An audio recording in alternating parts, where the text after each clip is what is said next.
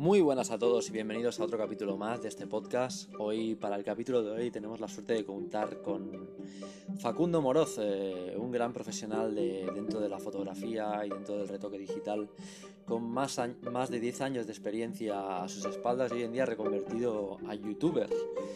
Eh, creo que es un ejemplo de, reinversión y de una persona que, que, sabe buscar dentro de él sus mejores capacidades. Y bueno, sin más dilación, le doy presentación y que él mismo nos explique.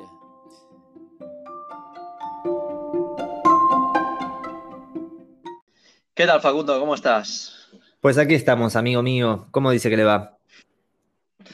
Aquí andamos dando una vueltecita por estos mundos digitales. Eh, hemos decidido pues darte pie porque consideramos que eres una persona bastante importante dentro, de, todo el mundo de la fotografía y lo que es el retoque digital.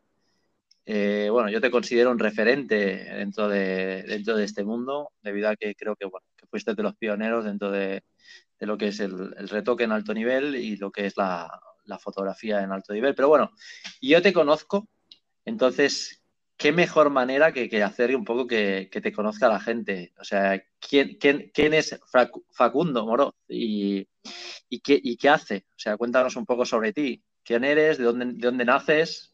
¿Dónde nació Facu? Wow, qué manera de empezar. Quedé con los pelos de punta, literal. O sea, ni mi abuela me hubiera podido presentar de esa manera. Es increíble. Em, ¿Cómo empezar así? Gracias, gracias por esa valoración, amigo. Son años ya de conocer. De nada. Eh, gracias, de verdad. Em, ¿Qué te respondo a todo eso que me preguntaste? Que es un montón. ¿De dónde vengo? Venga, empezamos por ahí. ¿Por dónde vienes? ¿Dónde nace Facundo? En Argentina. Cuéntanos un poco sobre. En Argentina, Buenos Aires, donde viví mi infancia y después, bueno, nada, por cuestiones de familia, padres separados, terminé cambiando de barrio después de estar unos años, dos o tres años en, zona sur, de mudarme a zona sur, me decido a viajar a España y ahí es donde más o menos nace la magia. Una locura porque tuve que viajar emancipado, o sea, acá sin ser menor de edad no podés viajar, entonces yo me tuve que hacer mayor de edad legalmente para poder viajar a España, que es donde... Pues cuéntanos un poco, entonces, cuéntanos un poco para ti a qué colegio ibas, con qué, queremos conocer un poco sobre dónde se creó el genio, ¿no? O sea, cuéntanos qué, tipo de educación tuviste, cómo era tu barrio, cómo eran tus amigos y cosas así. ¿Dónde? creo que es interesante. Ok, ok. ¿Dónde nació el monstruo? Sería la... el bicho, ¿no? No, el bicho, claro. ¿Te acuerdas del video ese contigo, no bicho? Bueno, más pues, pues Algo así fue mi, etapa escolar, ¿no? Fue, la verdad que fue horrible mi, etapa escolar porque último año, como te dije, me había mudado de barrio, entonces compañeros nuevos, la pasé mal, en un tiro me hacían como bullying porque eh, yo tenía rastas, tenía dreadlocks y imagínate el peluco que llevaba encima yo eh, con rastas, o sea, hasta la cintura, en un colegio privado, aparte. Eh, no, fue horrible, fue horrible. Y, bueno, nada, de ahí terminé el colegio y, viajé prácticamente para España sin muchos amigos eh, en los últimos años de, estudio, donde estudié diseño y no me gustaba realmente. No es que hoy en día tampoco sea lo que me super gusta, pero eh, bueno, ahí más o menos empezó a crear el monstruo este que, que yo te comentaba. Y es como todo, viste, por ahí después tenés amigos que te van influenciando, por ahí a vos te gustaba la fotografía, conoces un loco como yo que hace retoque y te termina gustando el retoque y después te metes en el video y después empezás en YouTube y después empezás en Instagram. Mm. Y bueno, más o menos mm. así. ¿Con, qué edad llegaste a Madrid o, a España? Y casi con 18, 18 años. ¿Y, por qué decidiste venirte a España? ¿Qué es lo que te movió a venir a España? Em, una, separación amorosa que no me banqué. Fue. Joder, pues con, 17 años hay que ser pasional, ¿eh? Sí, sí, la verdad que estaba. Eh, fue una, etapa de mi vida donde necesitaba como mucho afecto y eh, tenía una persona que me lo daba, entonces eh, cometí un gran error de engañarla y después no, no pude manejar la vuelta cuando vuelvo con ella Eh, te estoy contando cosas como muy privadas, pero está, está bueno porque nunca hice una entrevista. Es, lo que queremos, ¿no? Un poco conocer a. No queremos conocer al monstruo, sino queremos conocer también la parte más humana. ¿no? De la, de la, porque al final al final creo yo, Facundo, que todo lo que hacemos y al final nuestra vida es el, cúmulo de las decisiones que tomamos y un poco lo que nos acaba pasando en la vida, ¿no? La semana pasada teníamos también a teníamos también a, Luis, bueno, hace un par de semanas teníamos a Luis, que también nos estuvo contando sus historias del colegio y, cosas así, y Alberto también. Y es un poco lo que intentamos un poco buscar, ¿no? Buscar un poco más, eh, humanizar la, imagen que tenemos y explicar un poco más de, dónde venimos y qué nos lleva a, llegar al punto donde hemos llegado, ¿no? Porque, bueno, al final la fotografía, el arte en general e, es, inspiración, ¿no?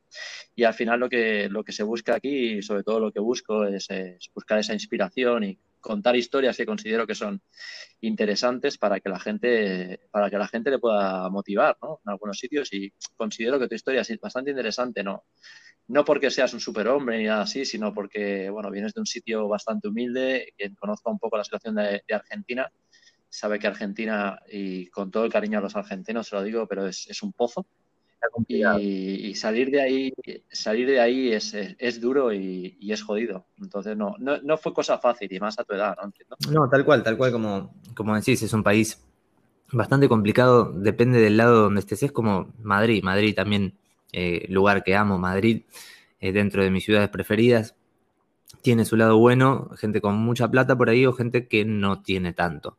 Eh, yo vengo de una clase media tirando a baja en su momento y ahora uno, de acuerdo por ahí a toda la cantidad de tiempo que invirtió en lo que hace, me va bien.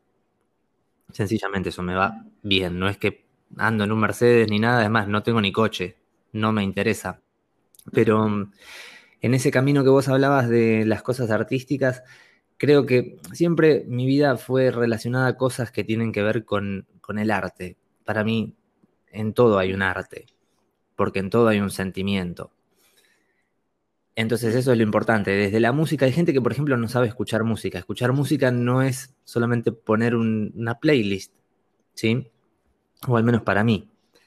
Eh, después decime si te pasa a vos, porque si no voy a quedar como por ahí, este loco. No, no, no, no, para nada, para nada. Va, a parecer una, eh, charla de, locos, ¿no?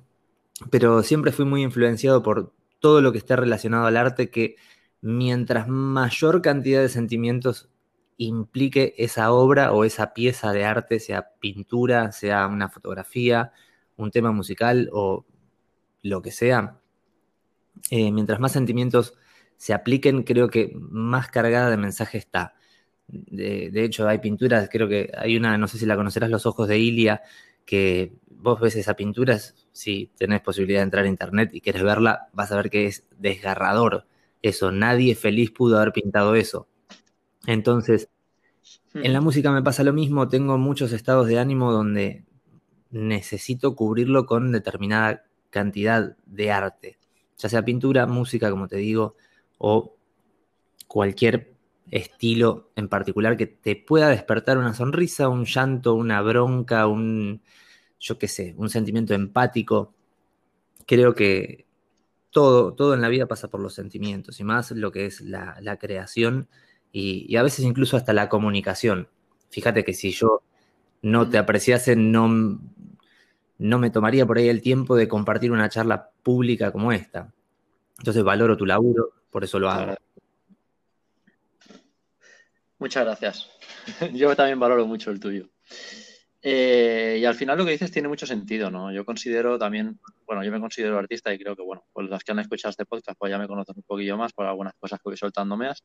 Pero al final lo que digo siempre, un fotógrafo no hace las fotos con, con, lo que ha estudiado, ¿no? Hace un poco las fotos con lo que ha vivido y con lo que, y con lo que siente, ¿no? Entonces, yo creo que también cuando yo me fijo sobre todo en tu, en tu parte de, en tu parte artística, la parte de retoque, estoy seguro que has dado 30.000 clases a 40.000 personas, además yo te conozco, tienes un canal de YouTube, fuiste de los pioneros haciendo, y hay una parte que es muy difícil de entender que es el gusto.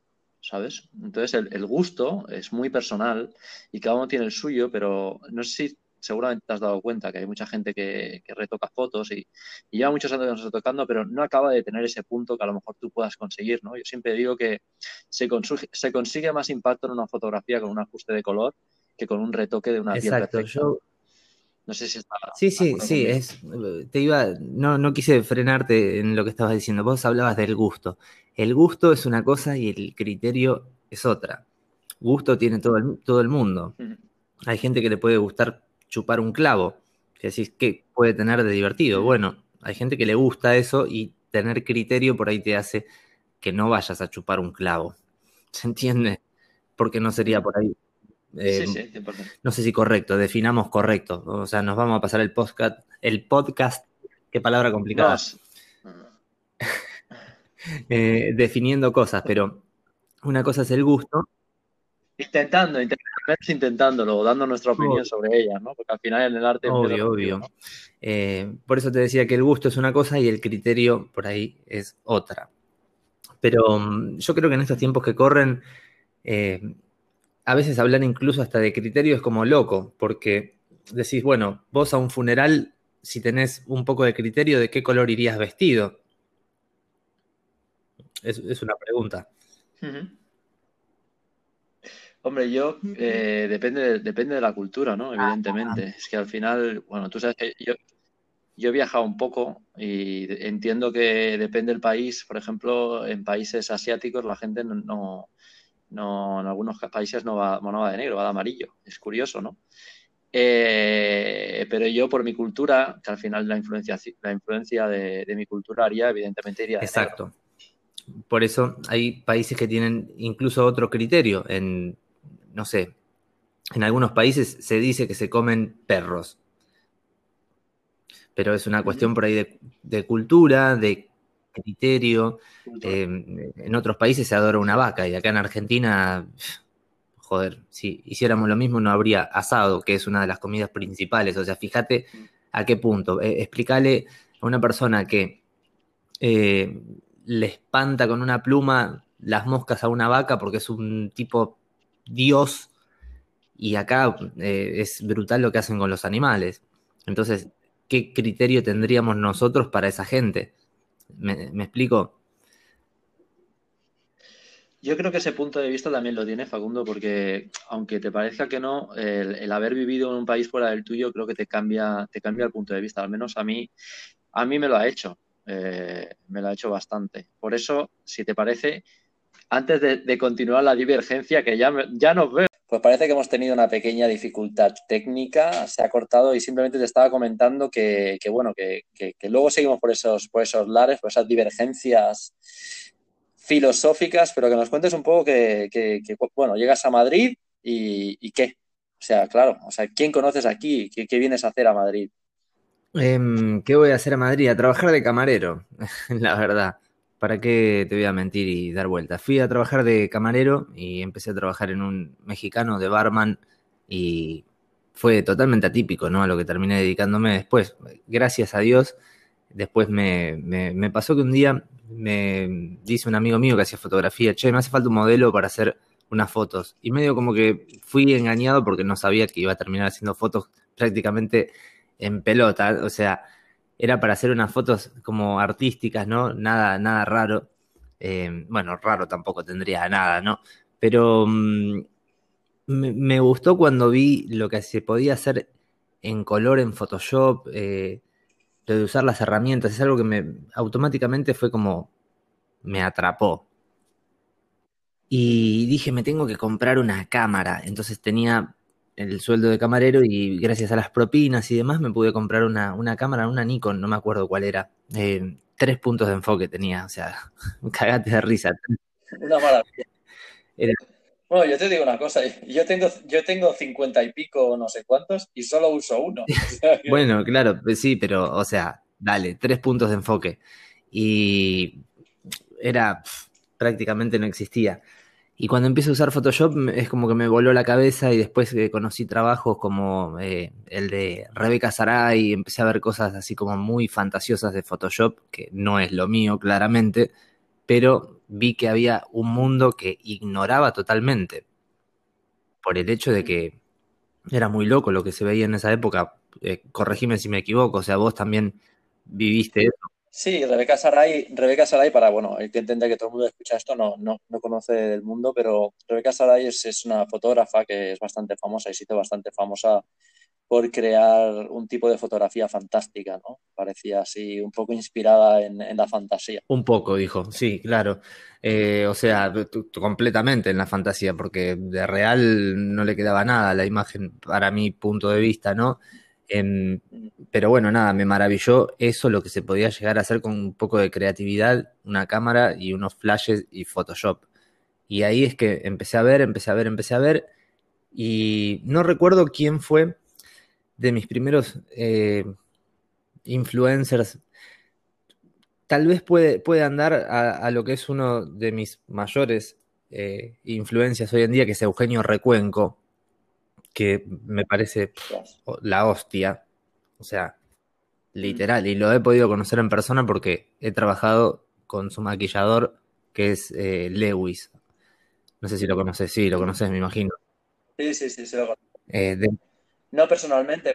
Ok, bueno, yo lo conozco personalmente, es un amor de tipo y bueno, tuve la oportunidad de conocer incluso a Recuenco, casi me pongo a llorar, eso fue un papelón terrible, no sabes lo que fue. O sea, cuando lo vi, no, no, no, me llama Lewis y yo estaba caminando en Gran Vía, salía de un McDonald's y me dice, niño, me dice Lewis, ¿te quieres venir a ver a Eugenio? Y podés creer que yo vivía en la estación de las Musas, que es la, la línea naranja, la 7 y me dice, estoy con Eugenio Recuenco y te lo puedo presentar. Yo, imagínate mi nivel de sorpresa, dije, esto es joda. Y, y me invita a ir y me, le digo, ¿dónde estás? Y me dice, estoy a cuatro calles de tu casa. Yo no estaba enterado que había un estudio que es de la señorita Esther, eh, no me acuerdo el apellido, ahora ocho años después me, falla la memoria. Y, y, nada, me fui, lo conocí, Eugenio, es divino, o sea, divino lo que hace. Eh, o sea, fue una experiencia. Yo quedé cuando crucé la puerta y vi lo que tenía armado, porque yo ya conocía su obra. Entonces, cuando lo vi armado, fue como, wow, me dieron ganas de ponerme a llorar, literal. Eh, y saludarlo fue, o sea, acá en Argentina se dice cholulo. Em, seguramente en otras partes del país o del mundo se diga grupi o fan o como quieran pero tener a uno de tus artistas que te pone la piel de gallina enfrente y saludarlo, o sea, es brutal. Eso me pasó con él. Nosotros porque conocemos un poco la obra también, pero también hay gente que escucha esto que no conoce mucho de quién es Eugenio Recuenco. Eugenio Recuenco es eh, para mí uno de los, uno de los fotógrafos más influentes de la historia española. Eh, considero que bueno, su obra es muy pictórica y, ha hecho anuncios muy, muy importantes. A mí uno de los que más me gusta que tiene es el de Nina Si no me equivoco, lo hizo él, La Manzana Blanca. y el de Loev también. Y el de Loev. Pero ese, ese concretamente a mí me encanta, el, detalle, ¿no? La creatividad que tiene y, cómo trabaja me parece una manera increíble. Eh, hizo eh, Nina, también Nina Ricci, creo. tiene ¿cómo se llama? Hay un grupo alemán que hace rock así medio pesadón, que ellos hicieron un videoclip también para, eh, no me acuerdo el nombre ahora, eh, no me voy a acordar, bueno, viste, te dije, a veces me falla la memoria, es la edad. No, no, a mí también, tranquilo. y, bueno, nada, eso fue, en, Madrid empecé por ese, por ese lado, empecé a hacer trabajos de fotografía, haciendo cualquier cosa, no tenía ni idea de lo que, de lo que era. Y, me, gustó, la verdad que fui conociendo gente muy buena onda, que, siempre respetaron lo que hacían, que lo apoyaron, y cosa que acá en Argentina no me pasa mucho, porque acá en Latinoamérica se vive un poco distinto en ese, en ese sentido. Es, más difícil que la gente apoye, comparta y, te dé una mano. Es, algo eh, que, me cuesta mucho acá en Latinoamérica, hacer algo y decir, me está yendo como quiero gracias a la ayuda de que la gente se copa. Pero bueno, en definitiva, es el lugar donde estoy y hoy, hoy en día no, queda otra, ¿no? Hay que siempre ¿Cuánto tiempo estuviste viviendo en, España? Diez años. Diez años. Diez años en España. Diez años. ¿Y cuánto tiempo mm, de ese estuviste dedicándote a temas de, retoque y, aprendiendo lo que es el retoque fotográfico? Y yo creo que de los diez años que estuve fueron a mitad de viaje más o menos me habrá pasado que, descubrí la fotografía y, ahora, por ejemplo, creo, si no me equivoco, eh, de esos cinco años que descubrí la fotografía, en los últimos tres años empecé a, dedicarme a ello, sumado a, las a los ocho, casi nueve años que ya llevo acá. O sea, eh, tendré fácilmente 12 años dedicándome a esto. Bueno, yo, yo te voy a decir una mala noticia. El otro día me puse a pensar cuando hice mi primer cursillo de edición en fotografía con Photoshop y lo hice con 16 años. La hostia. Y tengo, y tengo 38. Ah, ¿eres más grande tú que yo? Ah, mira. Sí, sí. O sea, hace 22 años. Bueno, chaval, se dice pronto, 22. Exacto. Eh, bueno, pues cuéntanos tu vida en Madrid, ¿qué hacías? Yo qué sé, tema mujeres, tema fiesta, ¿te gustaba Madrid o no? ¿O solamente ibas al laburo, eh, laburo y, No, no, macho, era, uf, era, uf, ¿qué quieres que te cuente? Te cuento, ¿eh? Nos vamos a liar aquí a contar cosas, ¿eh? Dale, dale, dale, pues, dale, dale, Pues arráncate, hijo, siéntate bien, que ahí se viene. Eh, no, era un peligro yo, muchacho, era un peligro yo de noche. Me gustaba, me gustaba mucho salir. Eh, o sea, casi era proporcional tanto lo que me gustaba salir con lo que no me gustaba volver a mi casa. O sea, era una cosa de locos. Sí, sí, te lo juro, te lo juro. Y no, siempre fui. acá en Argentina se dice medio como barrilete. Eh, allá en España es una cometa. O sea, cuando le das hilo, se va. O sea, se va, se va, se va, se va. Y así era, eh, hasta que más o menos dije, ¿qué estoy haciendo de mi vida? Esto ya no me está gustando y encaré como a, bajar un cambio, ¿no? Cosa que hoy en día, eh, hoy estoy demasiado tranquilo, por ejemplo, o sea, no hay... Hombre, el COVID te puso en tu sitio. Te digo, sí, sí, sí. Ojo que no me la he pegado yo todavía. Espero que no. No, hay sitios que... Bueno, hay sitios que no te las pegado en cuanto a COVID y, también espero que eso no pase nunca, ¿no? Y también tenemos el tema de que, de que, bueno, que en tema fotográfico y en tema trabajo todo se fue a la puta. ¿Sabes? Aquí no se sale de fiesta, no se puede hacer nada. Tampoco es que yo sea un fiestero, ¿no? Pero entiendo que, la situación es, es, dura para toda la gente que se dedica al mundo, al mundo de, la hostelería y al mundo de, de, los hoteles. Aquí en Barcelona que es la ciudad que yo vivo, es, un desastre. O sea, concreta, Pero no, no, no salen campañas, nada. O sea, aquí ya estamos trabajando eh, con barbijo, pero eh, yo qué sé, acá todavía no, explotó lo que es la segunda ola. ¿Ustedes por cuál van? aquí me parece que vamos por la tercera ya. Pero no es eso, sino simplemente, tú sabes, eh, yo vivo por el centro de Barcelona y por la zona donde yo vivo hay, muy, hay muchos hoteles. Y, bueno, eh, en el centro de Barcelona hay muchos hoteles y, hay bastantes. Todos, todos, los hoteles están, muchos hoteles están tapiados, están cerrados y, sin esperanza de volver a abrirse. Y tú sabes el trabajo que da un hotel, porque no solamente es el trabajo que da un hotel de manera puntual a la gente que trabaja dentro, sino también los bares que hay alrededor, el movimiento de turismo que hay alrededor, pues eso no lo hay. O sea, ahora mismo Barcelona es una ciudad que yo lo agradezco, ¿eh? por otra parte, porque es más tranquilo, pero es una ciudad cadáver. Es, bastante duro ver el cambio. Que también te tengo que decir una cosa, cuenta que yo estuve viviendo fuera y cuando vine aquí, cuando me encontré lo que había, sinceramente no me gustaba nada, porque se convirtió, se convirtió esto en un parque de atracciones. O sea, esto era Disneyland, lleno de turismo, eh, no se podía ni caminar por la calle, era, era bastante, bastante duro, pero bueno, hemos pasado del, sol a la sombra, pero de una manera radical. Acá también ha pasado algo parecido. Em, yo me acuerdo cuántas veces hemos hablado cuando estabas en, Tailandia. ¿Hace cuánto que volviste a Barcelona? Pues mira, volví en junio del 2019, sí, junio del 2019, y hace que llevo un año y medio aquí, sí, por ahí andará. Y bueno, evidentemente la situación por la que estoy aquí es porque hay un virusillo por ahí que dice, ¿dónde vas? Pícaro, a saber, a saber qué será. Em, tendría que haberte ido a visitar a Tailandia, creo que hubiese sido algo maravilloso eso. Sí, la verdad que Tailandia es un país increíble. A mí Asia me gusta mucho, pero bueno, es una cuestión personal. Yo siempre lo digo que Asia no es para todo el mundo. O sea, no todo el mundo le No, es, es, una cultura un tanto distinta por ahí. Eh, en cuanto al artístico está eh, a, otro, a otro nivel, creo yo, y también está, está bueno por ahí.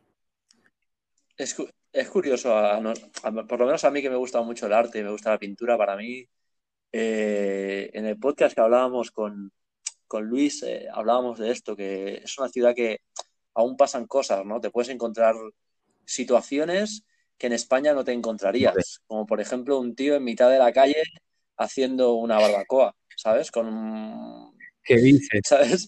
Eso, en, en Barcelona no verías en la vida, ¿sabes? Los mozos de escuadra y te cagan a palos ahí, eh, literal. Exacto. Aquí te puedes encontrar en Tailandia, en Bangkok, te puedes encontrar. Bueno, Bangkok es una ciudad de 8 millones de habitantes. O sea, quien que busque en Google eh, o en YouTube mm, drone o drone Bangkok 4K o algo así, que va a ver lo que es una ciudad del futuro. O sea, es una ciudad acojonante. Y la, flipas, o sea, la flipas. Y te encuentras aún gente en la calle haciendo barbacoas y comiendo pollo frito que están friendo en la calle. Y, es, increíble. O sea, esas cosas a mí me gustan porque son cosas que, que no verías aquí. Entonces, a mí, para mí, como a nivel artístico, me gusta mucho porque para mí, justo lo que hablábamos con Luis, es una ciudad muy plástica, ¿sabes? Es una ciudad que constantemente te está regalando, te está regalando inputs y, me gusta mucho. A eso sumado al, clima, que aunque haya temporada de rubia, de lluvia, de lluvia. que son cervezas, chavales, no mujeres, dijo. Esa. aunque, aunque haya, aunque haya temporada de lluvias, que es realmente la temporada de lluvias es horrible porque llueve cada día, aún así se levanta por la mañana y se levanta con un sol de justicia. Llueve seguido, ¿no? Por allá, tengo entendido, o, qué? Sí, está en la, época del monzón. En la época del monzón es seis meses, siete meses, siete meses sin ¿De monzón se dice? Monzón era un boxeador argentino que salía con una rubia presentadora que sacaron una película ahora que la fajaba como loco. Susana Jiménez se llamaba. Si hay algún argentino escuchando este podcast, en, algún momento sabe de qué estoy hablando. Era un boxeador. Sí, sí, sí, literalmente. Em, bueno, nada, una película. ¿A qué viene esto, amigo? No lo sé. No lo sé. Yo he vivido en Barcelona. Una cosa yo, Sí, que estuve como dos, años, Nen. dos años estuve en Barcelona. ¿En, qué zona? ¿Y cómo te llevó de Madrid a Barcelona? Pensé que iba por trabajo y después cuando ya llegué, estaba instalado, eh, que me pasó algo re turbio, mal. Eso fue en los primeros años donde yo todavía no hacía fotografía. Em, te la voy a contar y todo. Yo había ido, había ido a trabajar a Ibiza, entonces me habían propuesto un trabajo de como jefe de barra en, una discoteca, eh, acá se le dice boliche en Argentina. Y mm, si por ahí digo algún término que, no conoces o que te suena raro, pregúntame porque a veces... Tranquilo que okay, listo, perfecto. Espectacular. Y mm, bueno, me proponen trabajo, me voy y entonces cuando llego a la entrevista en el lugar, bueno, me dice, si quieres el curro, dije, ¿what? Bueno, eso, tío, que si tú quieres. Y dije, ¿qué me estás contando, chaval? Pero ¿Era un hombre o una mujer en este caso? Y yo soy hétero. Esto es, algo que, esto, es, algo que se habla poco, ¿eh, Facu? O sea, esto es algo que se habla poco, que es que, y a mí también me ha pasado, ¿eh? te lo puedo decir así de claro, eh, aunque suene claro y lo voy a decir aquí porque el podcast lo utilizo porque es algo más íntimo, eh, a mí me han propuesto publicar a cambio de sexo con hombres. Eh, y que cada uno tome sus Joder, decisiones. empezó a publicar en todos lados, chicos, eso me explica todo. No, no, es por el talento. es, por el talento. es broma, No, sinceramente, sinceramente, no he publicado más, no he publicado más por cuestiones como esa. Y te lo, te, creo. prometo. O sea, eh, no, no, no, voy a decir, no voy a decir más, pero siempre se habla de que es un tema de mujeres y tal, pero desgraciadamente en casos de hombres también nos pasa. O sea, que, que, nos ha pasado. Y en tu caso te ha pasado por un sitio y... Claramente, el tema es que por ahí a veces un hombre por, por yo no tengo, en ese sentido, no tengo mucha vuelta que, darle, ni dudo para nada de, lo que soy. Entonces yo si lo tengo que contar, lo, cuento como en este caso. Yo no accedí porque no me interesaba. A mí me gustan las mujeres y mucho, así que eh, no, no, no entré en esa, pero eh, alguien se ganó el puesto, literal. Alguien, alguien volvió con la rodilla. Claro, alguien, alguien hoy en día debe ser encargado de ese lugar. Eh, y yo no, ¿entendés? O sea, es, así, yo qué sé, a alguien le cierra, a otro no. Em, y, bueno, y me mudé, quedé en Barcelona, pues ya me había mudado y estaba en Plaza Cataluña. Y la ciudad, ojo, yo soy del Barça encima, muy loco. Em, viví toda mi vida prácticamente en Madrid, pero soy del Barça. O sea, en Madrid me decidí que quería ser del Barcelona, literal. Imagínate. Em, de River. Uh, hostia, esto te va a crear enemigos, ¿eh? Esto no lo pongas en YouTube. ¿eh? Si es el mejor equipo, muchacho. Faltaría más, o sea, vamos, o sea, ¿qué? ¿Boca es el mejor? No, no seas malo, o sea, no seas malo. Nosotros fuimos a Madrid y le ganamos en Madrid. Listo, ya está, encima en la cancha de, me parece que era de, del Real. Eh, así que ya está, está sentenciado eso. Em, no es discutible, mira lo que te digo.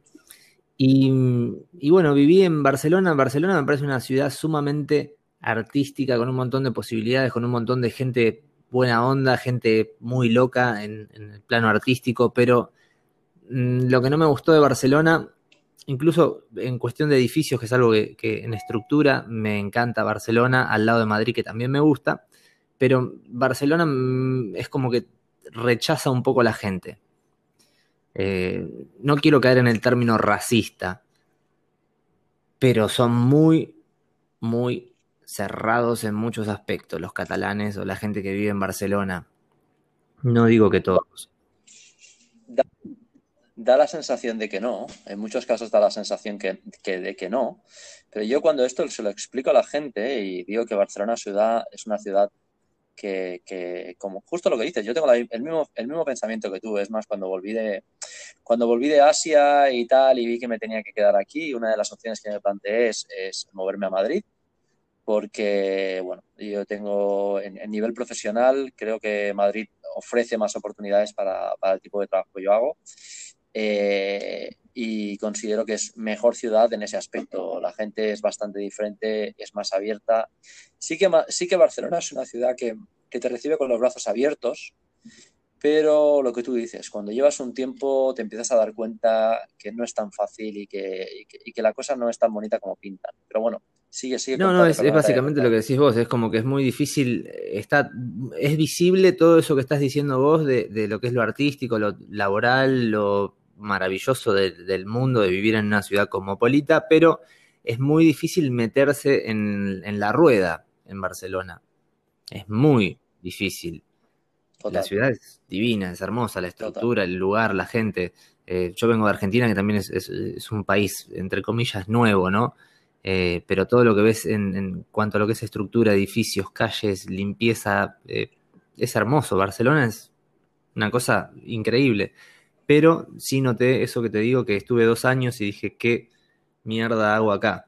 Eh, me costaba mucho hacer amigos, eh, detestaba cuando la gente te quería imponer hablar catalán, entonces yo intentaba hablar catalán siendo argentino y cuando, eh, cuando vos decías, ¿qué balls? No, ¿qué balls? Oh, decís, dale, encima me, estoy haciendo el esfuerzo de, tratar de hablar catalán y me corrigen malamente, dije, nada, me hinché las bolas, digo, me voy, este no es mi sitio. Eh, y me volví a, Madrid. Y después conocí Sevilla también, que Sevilla es cuna del arte para mí. Eh, ciudad, ¿conoces Sevilla? Sí, sí, mi familia eh, Bueno, nada, una, cosa de loco. Amo Sevilla. Sevilla es un lugar donde me quiero morir ahí. O sea, es mágico. La gente, las mujeres, los rasgos que tiene. Pues, pues no, pues no conozca Granada. Granada no, conozco. Granada. Pues como conozca Granada, te olvidas de Sevilla. ¿Y yo qué dice? En, España. ¿Qué hace? Sí, lo que pasa que Granada es una ciudad muy especial. en muchos aspectos, pero realmente es una ciudad muy abierta porque como tiene la Alhambra y como tiene la universidad, viene gente de, de, muchos lugares. Y la verdad que, Granada es una ciudad, para mí, al menos para mi gusto, es, una ciudad muy, muy, muy guay. Pues me gusta. Muy guay.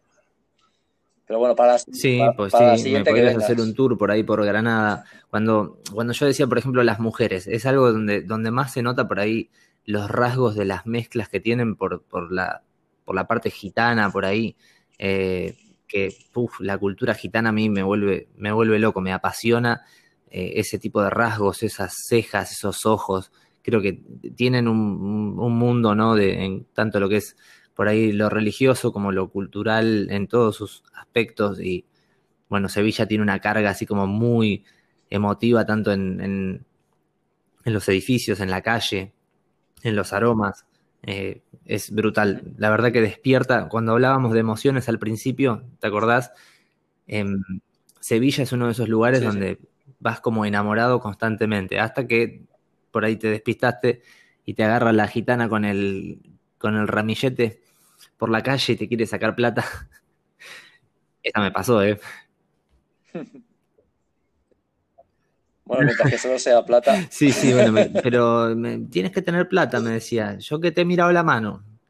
Y yo no tengo plata. Había salido un día a caminar eh, y no tenía, no tenía un pago, no tenía un literal. O sea, me dabas vuelta y no se me caía, pero un duro. Y, me, maldijo, que venga un puto gallo, te pique todos los ojos, desgraciado. Me, no me putió, me dijo de todo. Me quedé con esa anécdota eh, y siempre en, grupos de amigos. Eh, hazte la gitana, hazte la gitana, me decían. No, no, terrible. Sevilla es hermosa, me ha pasado de todo en Sevilla. Pues bueno, aparte de esa anécdota, cuéntanos alguna más. De, una vez, em, medio como que me había enamorado de una escorpiana, yo soy de escorpio también, de Sevilla, y me iba casi prácticamente una vez por mes, me acuerdo que iba solamente a visitarla. Eh, por eso te digo, conocí bastante Sevilla y, es una locura. La gente, amo cómo hablan para empezar. Es una, me vuelve loco cómo habla la gente en Sevilla. Y incluso no entiendo por qué a veces es como que se avergüenzan de, ser sevillanos y entonces evitan como cesear. Eh, es una cosa de loco. Yo amo ese acento. Viste que hay acentos que a uno le gustan más y a otros menos. Em, Total. Y bueno, nada, a mí me gusta el acento sevillano. ¿A ti qué acento te gusta? La verdad que no sé, es que es como, no sé, es que también escoger solo uno. Es como el otro día me preguntaban, ¿qué prefieres, vino blanco o vino tinto? Digo, es que ¿por qué tengo que coger uno u otro? Es como, y si hay rosado, exacto, ¿no? O sea, yo creo que la, mezcla es, lo bonito, ¿no? O sea, no creo que hay que convivir con todo, porque de todo se aprende, de todo se...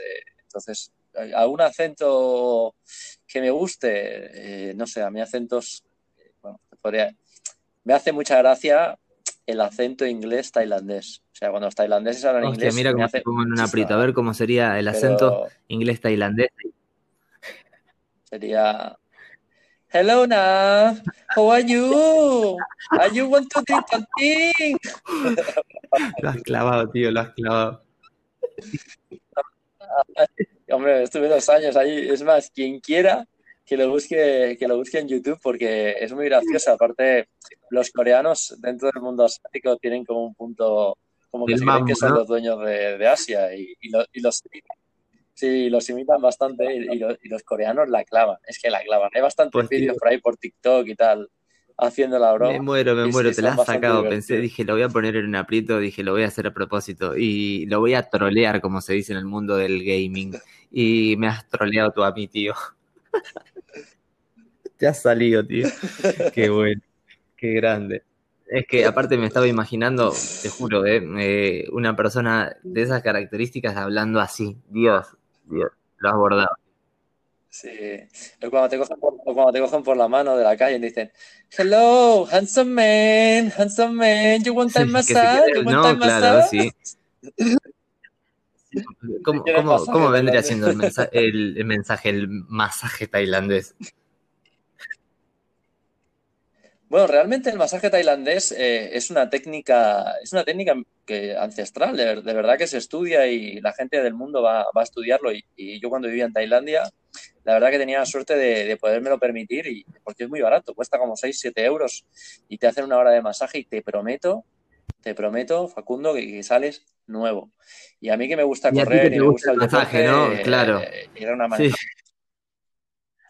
te lo, te lo prometo, te lo prometo. Lo que realmente, lo que es el happy ending, eh, hay que entender, hay que entender que en Tailandia la prostitución está prohibida por, por ley. Está prohibida por ley, sí. Entonces, eh, no te pueden ofrecer sexo, ni te pueden ofrecer, eh, ni te pueden ofrecer otra cosa porque, porque podrían tener un problema.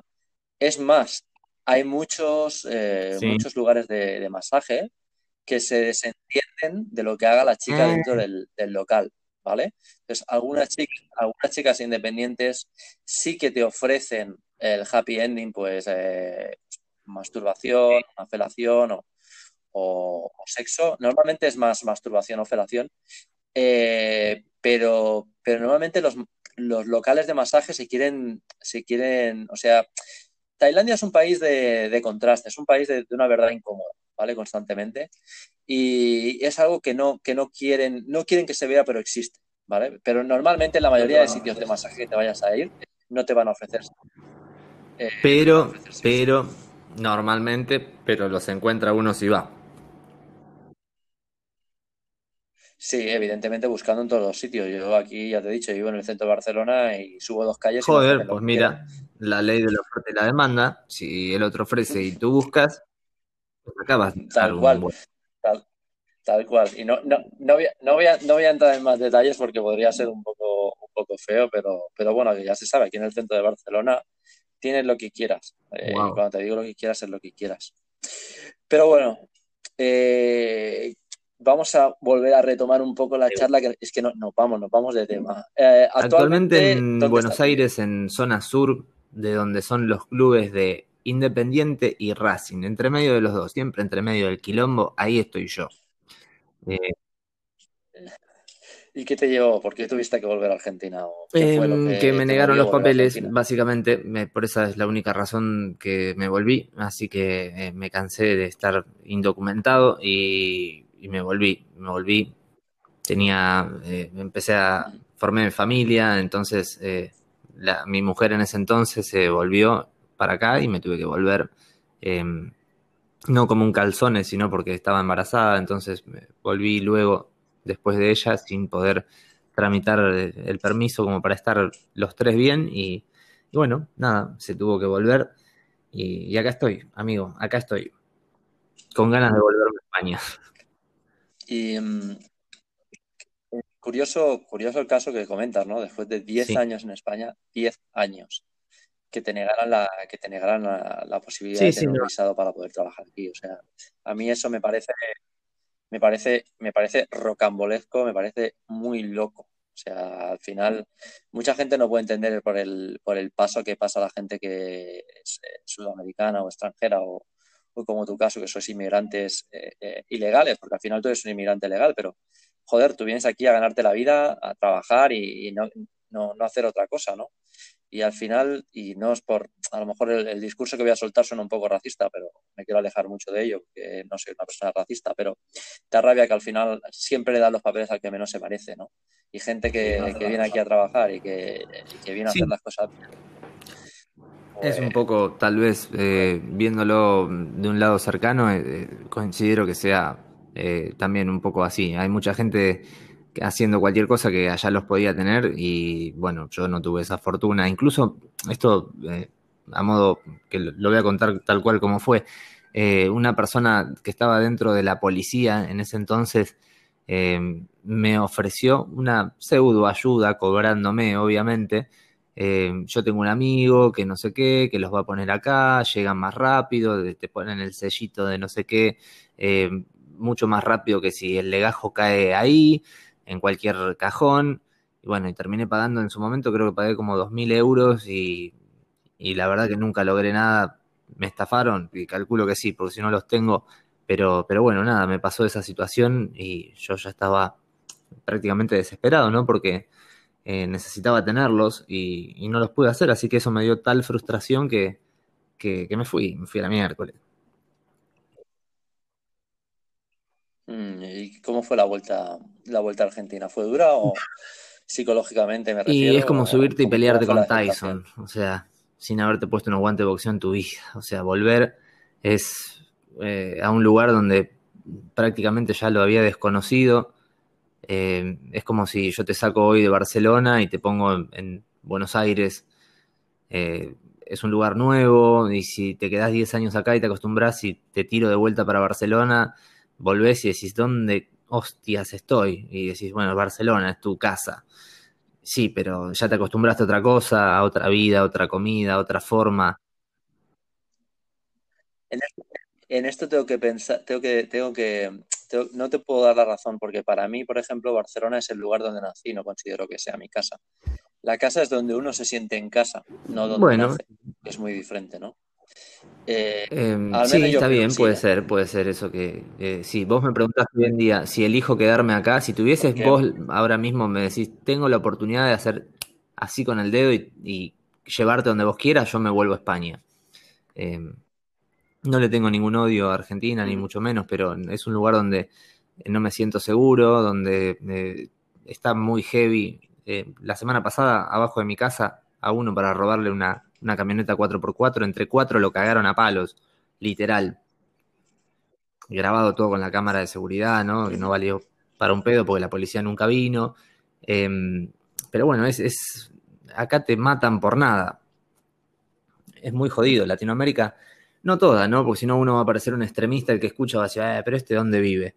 Em, no en todas partes, pero está picante, está difícil. Por ahí en Europa no pasa tanto, tanto. No digo que no pase porque seguramente pasa, pero acá se ve más. Y no quiero estar en un lugar así, si me lo dan a elegir. Pero bueno, ¿y por qué no te vas? Diría alguno. Y porque no es tan fácil. A veces cuando tenés familia, ya estás acomodado, eh, tenés un trabajo, tenés tus cosas, eh, no es tan fácil mudarse y cambiar de vida, ¿no? Obviamente. O al menos para mí. Mm, y más, no, incluso la gente te lo puede echar en cara porque dentro de lo que cabe tú tienes un trabajo fácil, ¿no? Como retocador de fotografía y piensan que te puedes ir a cualquier sitio, pero que es que no es tan fácil, es que no, hay mucho, muchas cosas detrás eh, antes de tomar una decisión así. Y, lo que tú dices de volver a un sitio donde no quieres volver, yo cuando volví a España, sinceramente, no, no quería volver aquí. O sea, yo haré un vídeo a lo mejor de YouTube sobre, sobre mi situación en, Tailandia y por qué me tuve que volver. Y bueno, creo que lo explico un poco en la situación de en otro podcast con Luis, eh, que si no habéis escuchado, podéis ir aquí a la playlist y lo podéis escuchar. Pero bueno, a mí me metieron, me, me, me replatearon para mi casa y cosas así, ¿no? No es tan fácil ser inmigrante y, hay veces que, volver a casa pues no, no es siempre no es siempre gustoso, es lo que tú dices, eh, a mí me pasa igual, a mí España, por ejemplo, personalmente no me gusta. Y la gente me diría, oye, pues a ti España es el país donde naciste, es el que te ha dado las posibilidades, sí, pero es un país como tú dices, yo no me siento no, yo no me siento, no me siento cómodo. O sea, yo no me siento cómodo en un país donde no puedo dejar el móvil encima de la mesa e irme al, irme al lavabo tranquilamente. O, simplemente eh, estar trabajando con el portátil encima de la mesa en un café de turno y decirle al tío del café, oye, mírame el portátil que, que voy un momento al servicio. Que tú dices aquí en España, hombre, pues lo puedes hacer. Te aseguro. Bueno, acá ni se te ocurra, o sea, o sea, vas por la calle y ya ya tenés que tener cuidado de tener el teléfono encima, que es distinto. O sea, te cruzaste a dos en una moto a las 12 de la noche y si estás en un barrio, no en una mera avenida, aunque en una avenida te la ponen igual, ¿eh? eh y te cruzaste a dos en una moto, no quiero decir que cada dos personas que vayan en una moto son chorizos, pero uf, eh, andate con cuidado porque te, probablemente al menos te llevas un susto. Eh, cosa que allá no, yo he ido a las 3 de la mañana haciendo fotos y no, no, pasa nada. El tema de ser inmigrante es, eh, muy complicado.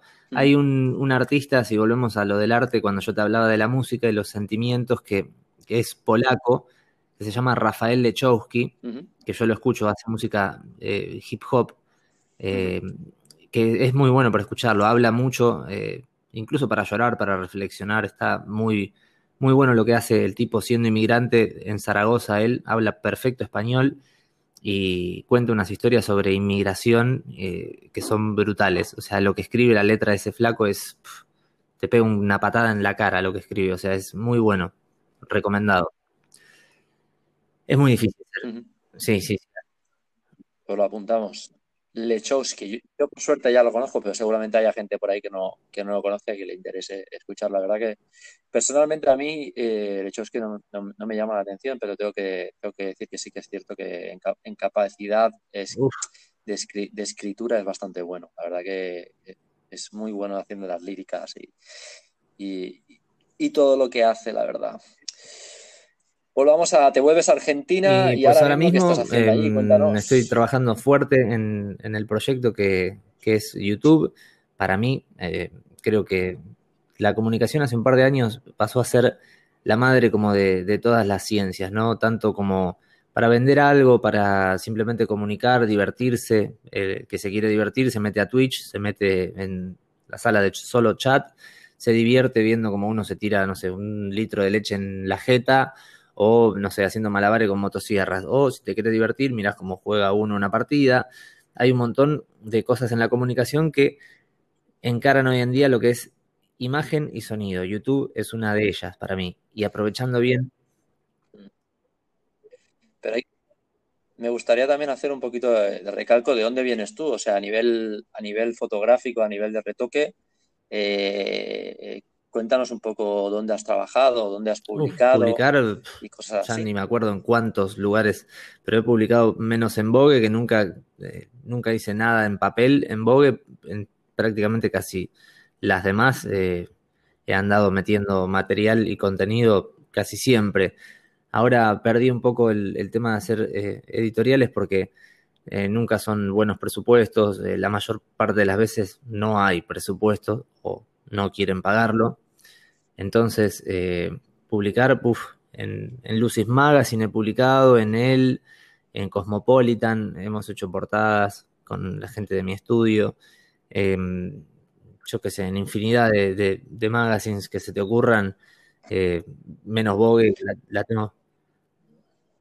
Yo creo que, yo creo que has publicado en todos, ¿no? Sí, literal, o sea, en todos los lugares donde había una editorial, en un momento me enganché como la, la, cosa de decir, quiero publicar en, no sé, en Reino Unido, quiero publicar en Holanda, quiero, y así. Íbamos haciendo editoriales así. Em, pero bueno, nada, a veces, eh, yo qué sé, hay que inclinarse por otras cosas, no solamente lo que deja dinero a uno, que el retoque me deja plata, pero em, llegó un momento que me, me cansé, me mamé, dije, basta, No, al final la, parte del retoque la gente no lo entiende porque la gente ve una foto y, no le da el valor. Pero justo, mira, el otro día estábamos, antes de este podcast, nos llamamos un poco para, hablar un poco de la línea que vamos a seguir, lo que vamos a hablar y, y también hablar que hacía tiempo que no hablábamos y justo hablábamos esto, ¿no? El poco valor que se le da al trabajo del retocador, ¿no? simplemente hay muchas veces que la gente no se da cuenta del, detalle y, creo que tanto tú como yo somos retocadores que intentamos buscar la perfección, pero dentro de la, de la naturalidad, ¿no? Eh, intentamos que esa fotografía siga manteniendo ese detalle, esa belleza natural y que apenas se note esa alteración natural nuestra, ¿no? Que, creo que es lo bonito y lo complejo, ¿no? Eh, utilizas técnicas bastante complejas, eh, tú utilizas Dutch and Burn, que es una técnica después de iluminación, no sé si haces micro, micro Dutch and Burn también. Eh, son técnicas, ¿cuánto tiempo te puedes tirar para retocar una foto de... yo he estado haciendo fotos de Penélope Cruz y de Irina Yaik, donde he estado más de un día trabajando. Con Irina me pasó que la foto tenía que quedar impecable por todos lados, entonces eh, no porque la, buena mujer tenga defectos o lo que sea, sino porque el trabajo tenía que quedar totalmente perfecto. Y me ha pasado de estar más de un día eh, haciendo cosas en una imagen. Eh, pero. Estamos hablando de un día trabajando de una persona que tiene 10 años de experiencia o sea, eh, seguramente una persona que, o sea, para llegar al punto del retoque que tú haces, o sea, mucha gente, yo siempre digo, es que no me pagas por lo que hago, me pagas por lo que sé. Y para llegar al punto que sé, han sido muchos años de estudio y de trabajo. O sea que cuando tú te tiras un día en una foto, quiere decir que hay gente que no, a lo mejor no lo conseguiría en la vida, porque conozco tu trabajo. Conozco tu trabajo que hay. Yo creo que a veces es también por el, el criterio, viste que al principio hablábamos de gustos y criterios, entonces em, muchas veces me ha pasado por ahí, incluso hasta discutir con gente que quiere contratar en, eh, mi servicio para una clase privada y que me dice, yo solamente necesito para llegar a la calidad de tu trabajo aprender cómo hacer em, texturas en la piel. Y vos mirás el laburo y decís, no, estás equivocado. Faltan un montón de otros aspectos como por ejemplo puede ser eh, color, and burn, eh, balancear bien las cosas, eh, los tonos, las paletas, lo que sea, ¿no? Pero a veces el criterio es lo que predomina y lo que termina siendo bueno una persona. Una persona que puede haber empezado hace cinco días y tiene un criterio de la puta madre, por ahí viene y se come a alguien que lleva 10 años, difícilmente, porque en 10 años si no desarrollaste criterio, estás al horno. Literal. sí, sí. Eso no quiere decir que mañana salga un pibe de un club de tercera y juegue mejor que Messi. Y por ahí necesitaba la oportunidad esa persona. Eh, creo que es así. Debe haber mejores que Messi, seguro. Eh, anda a encontrarlo. seguramente en este aspecto, y para, mirar una parte, seguramente Messi tendrá quizá mejor olfato de gol, eh, tendrá mejor posicionamiento dentro del campo, que eso son cosas que te dan la experiencia, ¿no? Eh, y al final tú también en la fotografía, pues eh, dentro del retoque, pues a lo mejor puedes conseguir resultados de una manera más rápida que otra persona porque conoces algunos trucos o conoces algunas maneras de conseguir esos resultados más rápido. Pero lo que tú dices, el criterio, el criterio es bastante importante dentro de la imagen. Y al final el criterio también es muy relativo. De esto podríamos hacer un, largo, un largo y una larga y tendida charla porque al final, al final el criterio es muy relativo, ¿no? Viene mucho basado, yo por ejemplo cuando vivía en Asia, las pieles les gustan muy diferentes a lo que nos gusta a nosotros. Claro. Entonces yo tuve que aprender a hacer fotografía para ellos. Eh, que se... Exacto. Bueno, más que vender es porque al final tú trabajas para un cliente y el cliente quiere eso. Entonces ahí se dispara mucho en clave alta, ¿sabes? Eh, que quien no lo sepa es eh, tirando a fotografía más blanquecina. O sea, les gustan mucho esos tonos más blancos y tal. Eh, por eso a mí me gusta ser un poco todoterreno. Eh, son trabajos que a mí personalmente no me llaman la atención y no los publicaría, pero, eh, pero que están hechos y sí, sí, totalmente. que Además, tiene su estilo. El cliente es el que pide a veces determinada cosa. Me ha pasado de clientes que yo quiero que quede así, pero esto no pega ni con moco. Pero queremos la idea de la campaña así y vos le decís, sí, pero esto, mira, yo te mando una prueba que va a quedar, no, pero queremos, bueno, vamos por donde vos querés y pagame y nos vemos. Eh, es así, o sea, es lo que quiere el cliente. Correcto. Se entiende, que a veces las marcas debieran tener un, criterio profesional tipo Nike, ¿me entendés? O sea, que, que todo lo que, al menos yo todo lo que veo de Nike me gusta, que decís, loco, estos tipos, ¿cómo, cómo hacen todo tan bien? Bueno, por ahí estoy hablando de mi criterio personal, que a mí me gusta lo que veo y cualquier otro que lo ve dice, esto es una porquería. Mm, mm, básicamente por una cuestión que ellos tienen una cosa que se llama director artístico. Y no tienen, no tienen uno, tienen varios. Entonces, eh, hice un vídeo yo en YouTube ahí de qué es ser director de arte, que mira, aprovecho ahora y lo meto aquí. Pero es que mucha gente no tiene ni idea de lo que es ser director de arte. Es que no tienen ni idea de lo que es ser un... Y no saben, muchas marcas no saben ni también para las redes. Eh, ah, no, yo, si yo subo las historias, yo, te dicen, y, por ahí... Eh, sí, pero al final, por ejemplo, la última campaña que he hecho para una marca, eh, que la disparé hace poco, realmente el cambio de la marca de, ahora a antes es para mí, cuando salga el trabajo, bueno, ya lo veréis, eh, el cambio es brutal, o sea, brutal. ¿Por qué? Porque confiaron en mí, les dije, oye, mira, vamos a hacer un trabajo de cambiar la dirección artística del proyecto, vamos a cambiar la marca de arriba a abajo y vamos a hacer una reinvención de la marca nueva. Evidentemente, el estilo de fotografía no tiene nada que ver y el, tipo no tiene nada que ver. Y sinceramente, mucha gente piensa, esto es carísimo. No, o sea que la diferencia es saber en dónde gastar el dinero. Que, hay mucha gente que no sabe y es lo que le falta. Y por eso un director de arte es una parte muy importante, porque te dice, oye, mira, no te gastes eh, 100.000 euros en una tontería y gástatelos a lo mejor 30.000 en esto, que el resultado va a tener mucha visión, mucha mejor visibilidad, o va a crear mejor imagen de marca, o va a representar mejor lo que tú vas a hacer.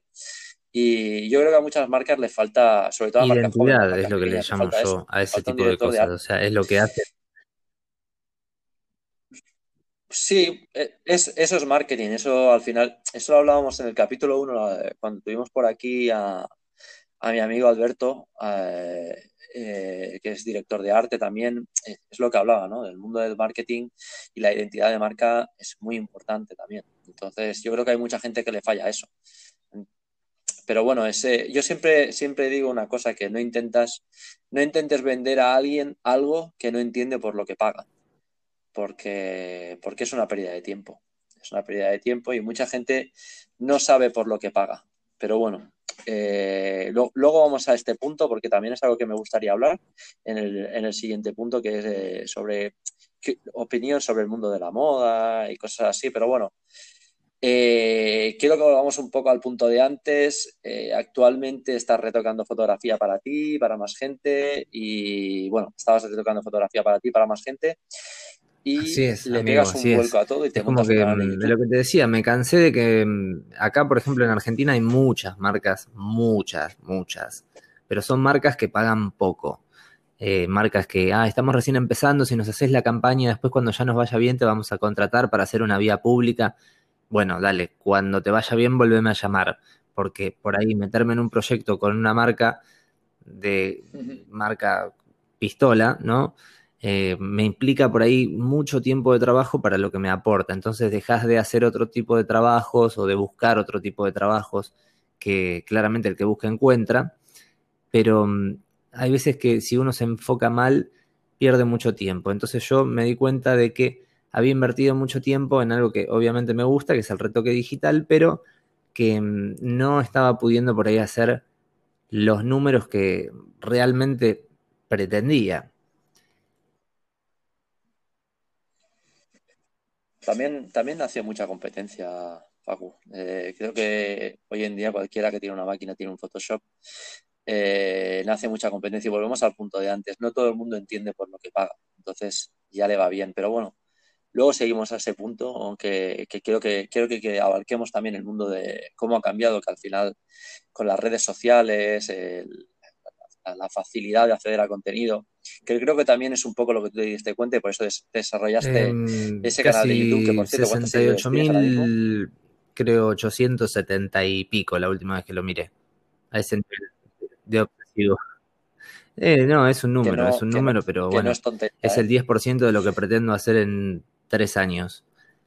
Así que, eh, nada, eh, enfocado, tengo Optimista, ¿eh? metas, entonces lo que hago es eh, tratar de, llegar, ¿no? Creo que lo mejor que les voy a poder recomendar, tanto esto, tómalo para vos también, es fijarse una meta a largo plazo y ir a por ello. O sea, todo lo que te pase en el camino eh, son experiencias que uno tiene que aprender, por ahí el ser extranjero y estar en un lugar donde no hablas eh, el mismo idioma y andar con una cámara, decir, che, yo hago campañas de moda, es una experiencia, es un, por ahí en su momento es un problema, pero ya cuando saltes a otro país nuevo, por ejemplo, si te vas, no sé, a, Inglaterra y no hablabas inglés, eh, te va a servir porque ya tuviste la experiencia previa, entonces eso hace que vayas con más confianza y uno se, se convierte en algún momento como en una, acá en Argentina es una topadora, se llama, que pasas por arriba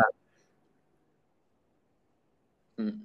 Me encanta, me encanta que hayas sacado justo el tema este, porque lo de hacer planes a largo plazo, y además esto lo digo por si alguien joven escucha el canal y tiene la, ocasión de escuchar este podcast, la gente joven se vive mucho en el momento y no entienden el, que hay que crear plazo, o sea, planes a largo plazo. O sea, las cosas no pasan de hoy para mañana. Yo creo que en las clases del colegio se debería de enseñar agricultura, se debería aprender a enseñar a plantar una planta y que y que veas que, cuando tú te comes un, yo que sé, un pimiento, eso no ha nacido en una semana.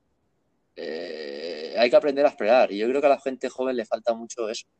Le falta mucho el saber eh, ser tenaz, que creo que es una parte que, tú la tienes, que es ser tenaz sobre una idea y ponerte un, plazo real, real sobre tu, sobre tu, sobre tu, lo que quieres conseguir, ¿no? Y también te digo otra cosa, y si no lo consigues, tampoco frustrarte, ¿eh? Entender lo que, entender lo que, que sigues Exacto, eso es muy, muy importante. Por eso, cuando vuelvo a lo mismo, cuando hablábamos del arte o de la música, que el arte para mí es sentimiento expresado en, en un papel, en una nota musical, en un color, en lo que quieras llevarlo. Yo sigo muchísimo y banco muy fuerte a la gente que, que, sigue con sus proyectos. Por ejemplo, hay un pibe que me gusta, ya que hablábamos hace un rato de rap, de La Osa, se llama que es un pibe de Málaga. Y yo lo vengo escuchando hace años y ahora el pibe la está pegando, la está pegando fuerte. Y, yo digo, yo lo conozco desde que tenía menos de 3.000 seguidores el loco. Y hoy en día sus canciones tienen un millón de visualizaciones. Y realmente banco fuerte ese tipo de gente porque creo que eh, yo me considero ese tipo de gente que hace cosas, nada más que yo todavía no la pegué. Por eso cuando vos me hablabas, de tenés sesenta y pico mil, es un montón. No, es el 10% de lo que yo pretendo. Por ahí mi pretensión es demasiado alta, lógicamente. No me pongo una pretensión baja. Eso no quiere decir que en el camino me eche para atrás o, eh, o, cuelgue los guantes, ¿no? O sea, la meta siempre es fuerte y, el, y los pequeños logros que uno va logrando, valga la redundancia, eh, son como empujoncitos para adelante. O sea, son logros desbloqueados. Sí, y es una frase que me gusta mucho, Facundo, que dice: Claro, apunta, exacto. Un día te encontraste que yendo a las estrellas te la pegaste con la luna. Así, oh, gran fortuna la mía. Eh, bueno, en el camino te pasan mil cosas. Conoces gente interesante como vos. Un día uno se junta, hace una entrevista, se divierte. Eh, y vos no sabés dónde puede terminar esto. Imagínate que yo qué sé, de esta entrevista, de esta charla de amigos.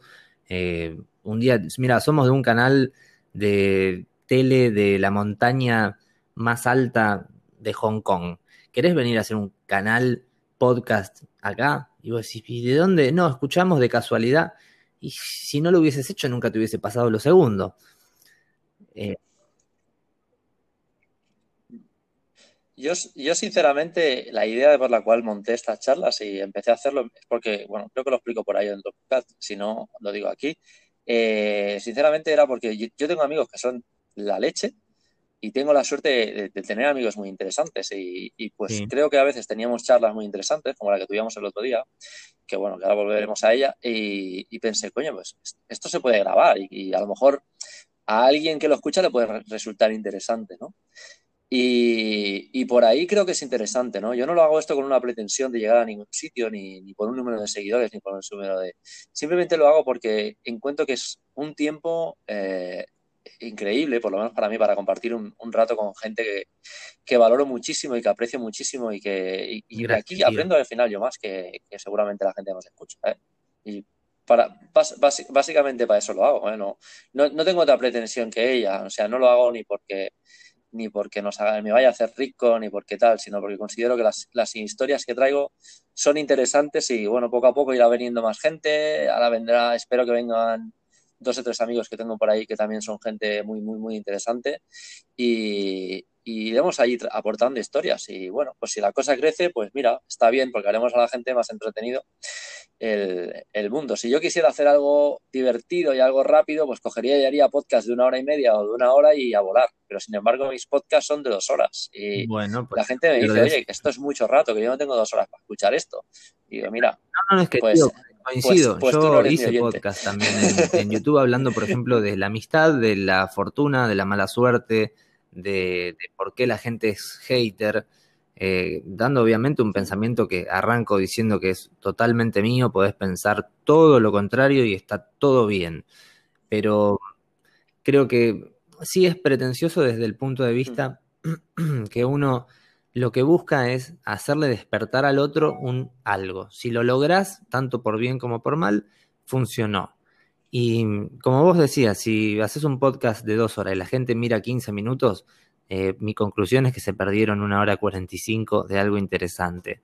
Porque hay un montón de cosas, o sea, ya hablamos de 10 temas distintos y el que por ahí haya pasado por una etapa similar o algo parecido, o esté incursionando en algo de lo que hablamos, se va a sentir reflejado o va a haber una luz en ello. Si la sabe aprovechar, lo ganó en experiencia. Si no lo supo aprovechar, por ahí, como vos decías, no es su nicho o su lugar este, o no le da literalmente para entenderlo. Eh, con perdón, ¿no? Exacto. Y viene también un y, sí, sí, viene, viene justamente para lo que tú decías antes de lo que hablábamos, de que las cosas necesitan tiempo y que creo que cuando tienes que hacer un plan lo tienes que hacer a, largo plazo, ¿no? Y creo que al final es eso, ¿no? O sea, yo no puedo comprimir en, en, una hora, bueno, sí, podría hacerlo, pero no me apetece en una hora una charla, ¿no? Podría hacerlo, pero creo que a la gente, al, que realmente le interese, le va a gustar más esto y, y va a encontrar algo más interesante en mi opinión, ¿eh? y aparte como vivimos en la suerte de que eh, esto se comparte en muchas redes y podemos utilizar pues, muchas, herramientas, pues podrías coger y decir, oye, mira, pues lo pauso ahora y continúo escuchándolo luego y, tal. Yo conozco gente que se lo pone en el gimnasio, gente que se lo pone para ir a caminar, gente que se lo pone para dormir. Eh, y al final es para lo que lo hacemos. Si es uno a la semana, si te pones un ratito, pues lo escuchas. Pero bueno, eh, que te he cortado, tío, perdona, que yo también hablo mucho. eh, Estábamos por ahí de, que. De llegar, mira, yo la pegué bastante fuerte. Pegarla significa acá en Argentina como salir para arriba como un cohete, ¿no? Em, cuando se me ocurrió, fuera de lo que hago de Photoshop, que a mí me gusta comunicar, o sea, a mí me gusta hablar, podría pasar dos horas literalmente hablando solo de un tema, y mm, me pasó que había una ayuda que daba el gobierno para que la gente en la pandemia no se quede desamparada o, como quien dice, en bolas. Y el trámite ofrecía un dinero del Estado hacia la gente que no tenía trabajo, que patatín patatán, que eran freelance, etcétera, etcétera. Y, y, como acá la gente es muy despistada, vos le podés dar la fórmula de la Coca-Cola y, y, más de uno no se haría millonario.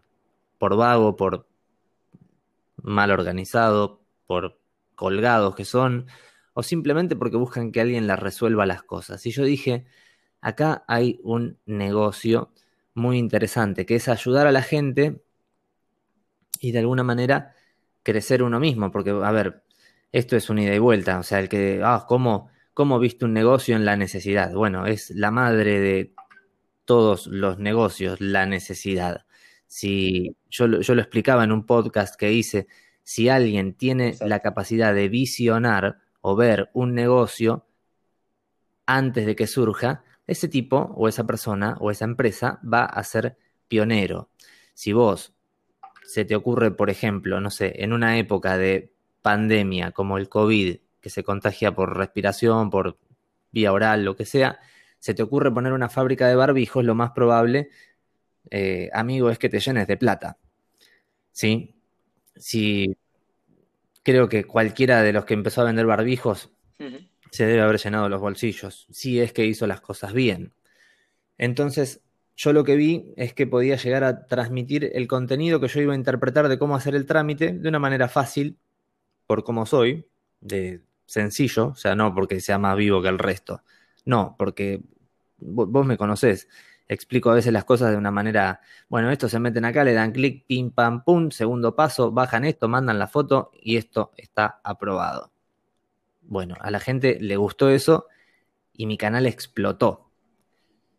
Obviamente que el, como el, daño colateral de eso fue que me cayeron un montón de suscriptores, pude gestionarlo y hacer dinero de eso, de la ayuda que yo daba, fue la monetización de, de mi canal. Entonces vi un negocio y una oportunidad a todo lo malo que había, que eso es otra cuestión. Sacar algo rentable de algo malo. Es como la resiliencia, pero aplicado a un negocio. Sacar de algo malo algo positivo para vos. O del dolor. Bueno, al final eso es el marketing. El marketing es eh, buscar una solución a un problema. O sea, no hay más.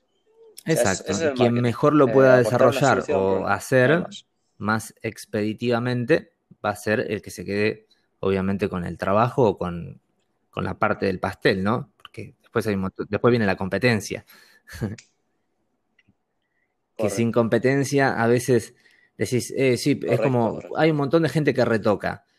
Es muy difícil hacer plata. A mí me pasa a veces que cuando entro en algún grupo de retoque, que ya ni siquiera me, paro en grupos de retoque, no, no, pierdo ni el tiempo porque me encabrono al pedo. O sea, es que hay gente que cobra muy barato y no se puede trabajar. Mm, nos metemos en un tema muy interesante ahí, ¿eh?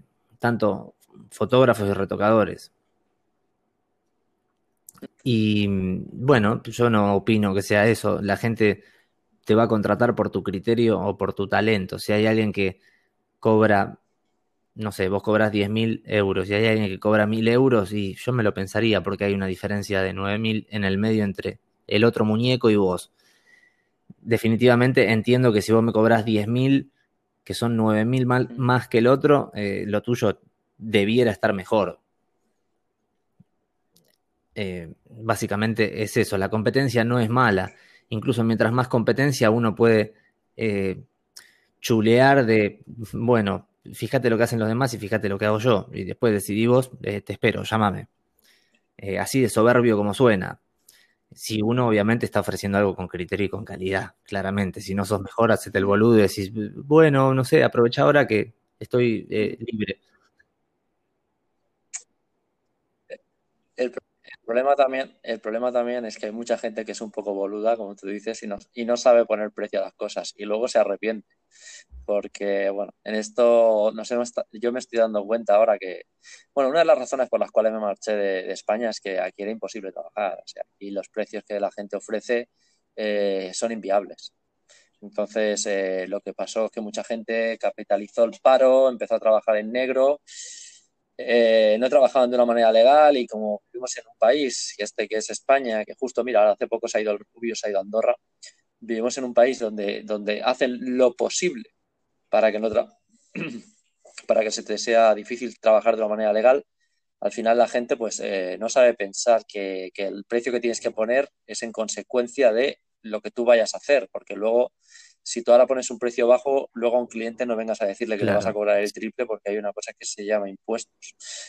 Sí, sí, es una cosa de locos. de hecho, ahora en YouTube ¿eh? sacaron, por ejemplo, Em, que hay muchos youtubers que se fueron a, ustedes que tienen la oportunidad más cercana, que es Andorra, pero yo cobré mi último pago de YouTube por Western Union, que de alguna forma el Estado no te sacaba dinero y ahora ya lo suplantaron y ahora los pagos de YouTube, de lo que yo genero en mi casa, con mi cámara, con mis equipos y el talento, la la manera que tiene uno de comunicar, uno va a tener que pagar al Estado casi un 30% en Argentina. ¿Cómo la ves esa? Decís, ¿y por qué, qué me dio el Estado? ¿Cuántas veces apretó el botón de grabar? O sea, ¿por qué yo tengo que pagar sobre mi talento que no el Estado no me aportó nada? No es que me pagó una facultad para que yo aprenda.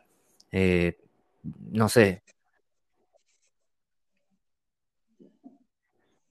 Pero, pero no solo eso, Facundo. El tema es que el tema es que yo, uno paga impuestos, justo el otro día lo, estaba escuchando un abogado que hablaba del tema de, del Rubius y decía, eh, me pareció muy interesante, que dice, uno paga impuestos cuando ve que lo que paga sirve para algo.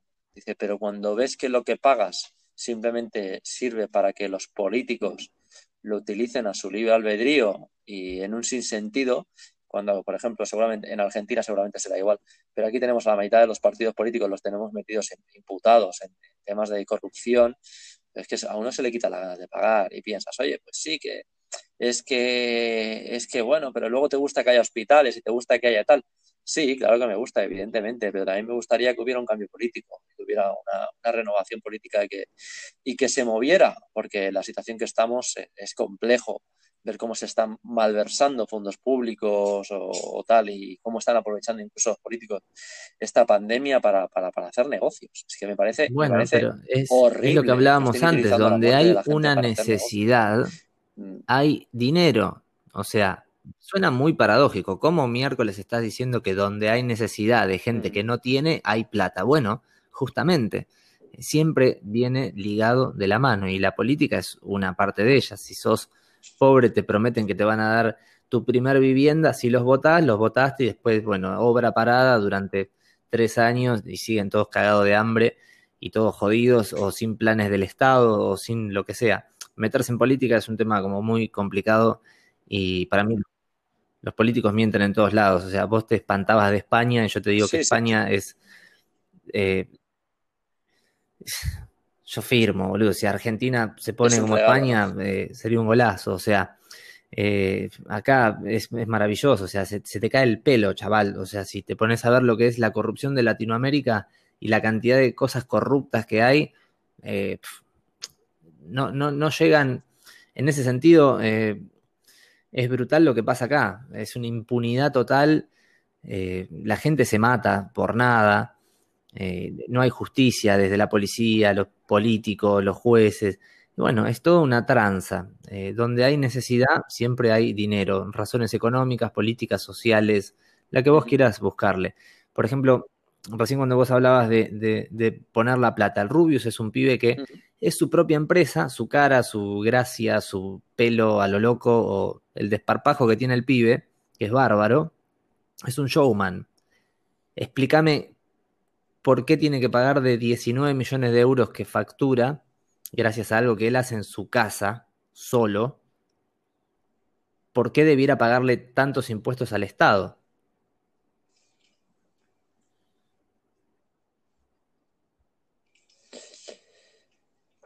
Mira, aquí entramos en un diálogo un poco complejo, ¿no? Pero no es lo que pagues, ¿vale? Porque no es lo que pagues al Estado. porque la gente tiene la pues misma oportunidad que él. ¿Por qué él tiene que ayudar a la gente y la gente no, se autoayuda? No es que pagues.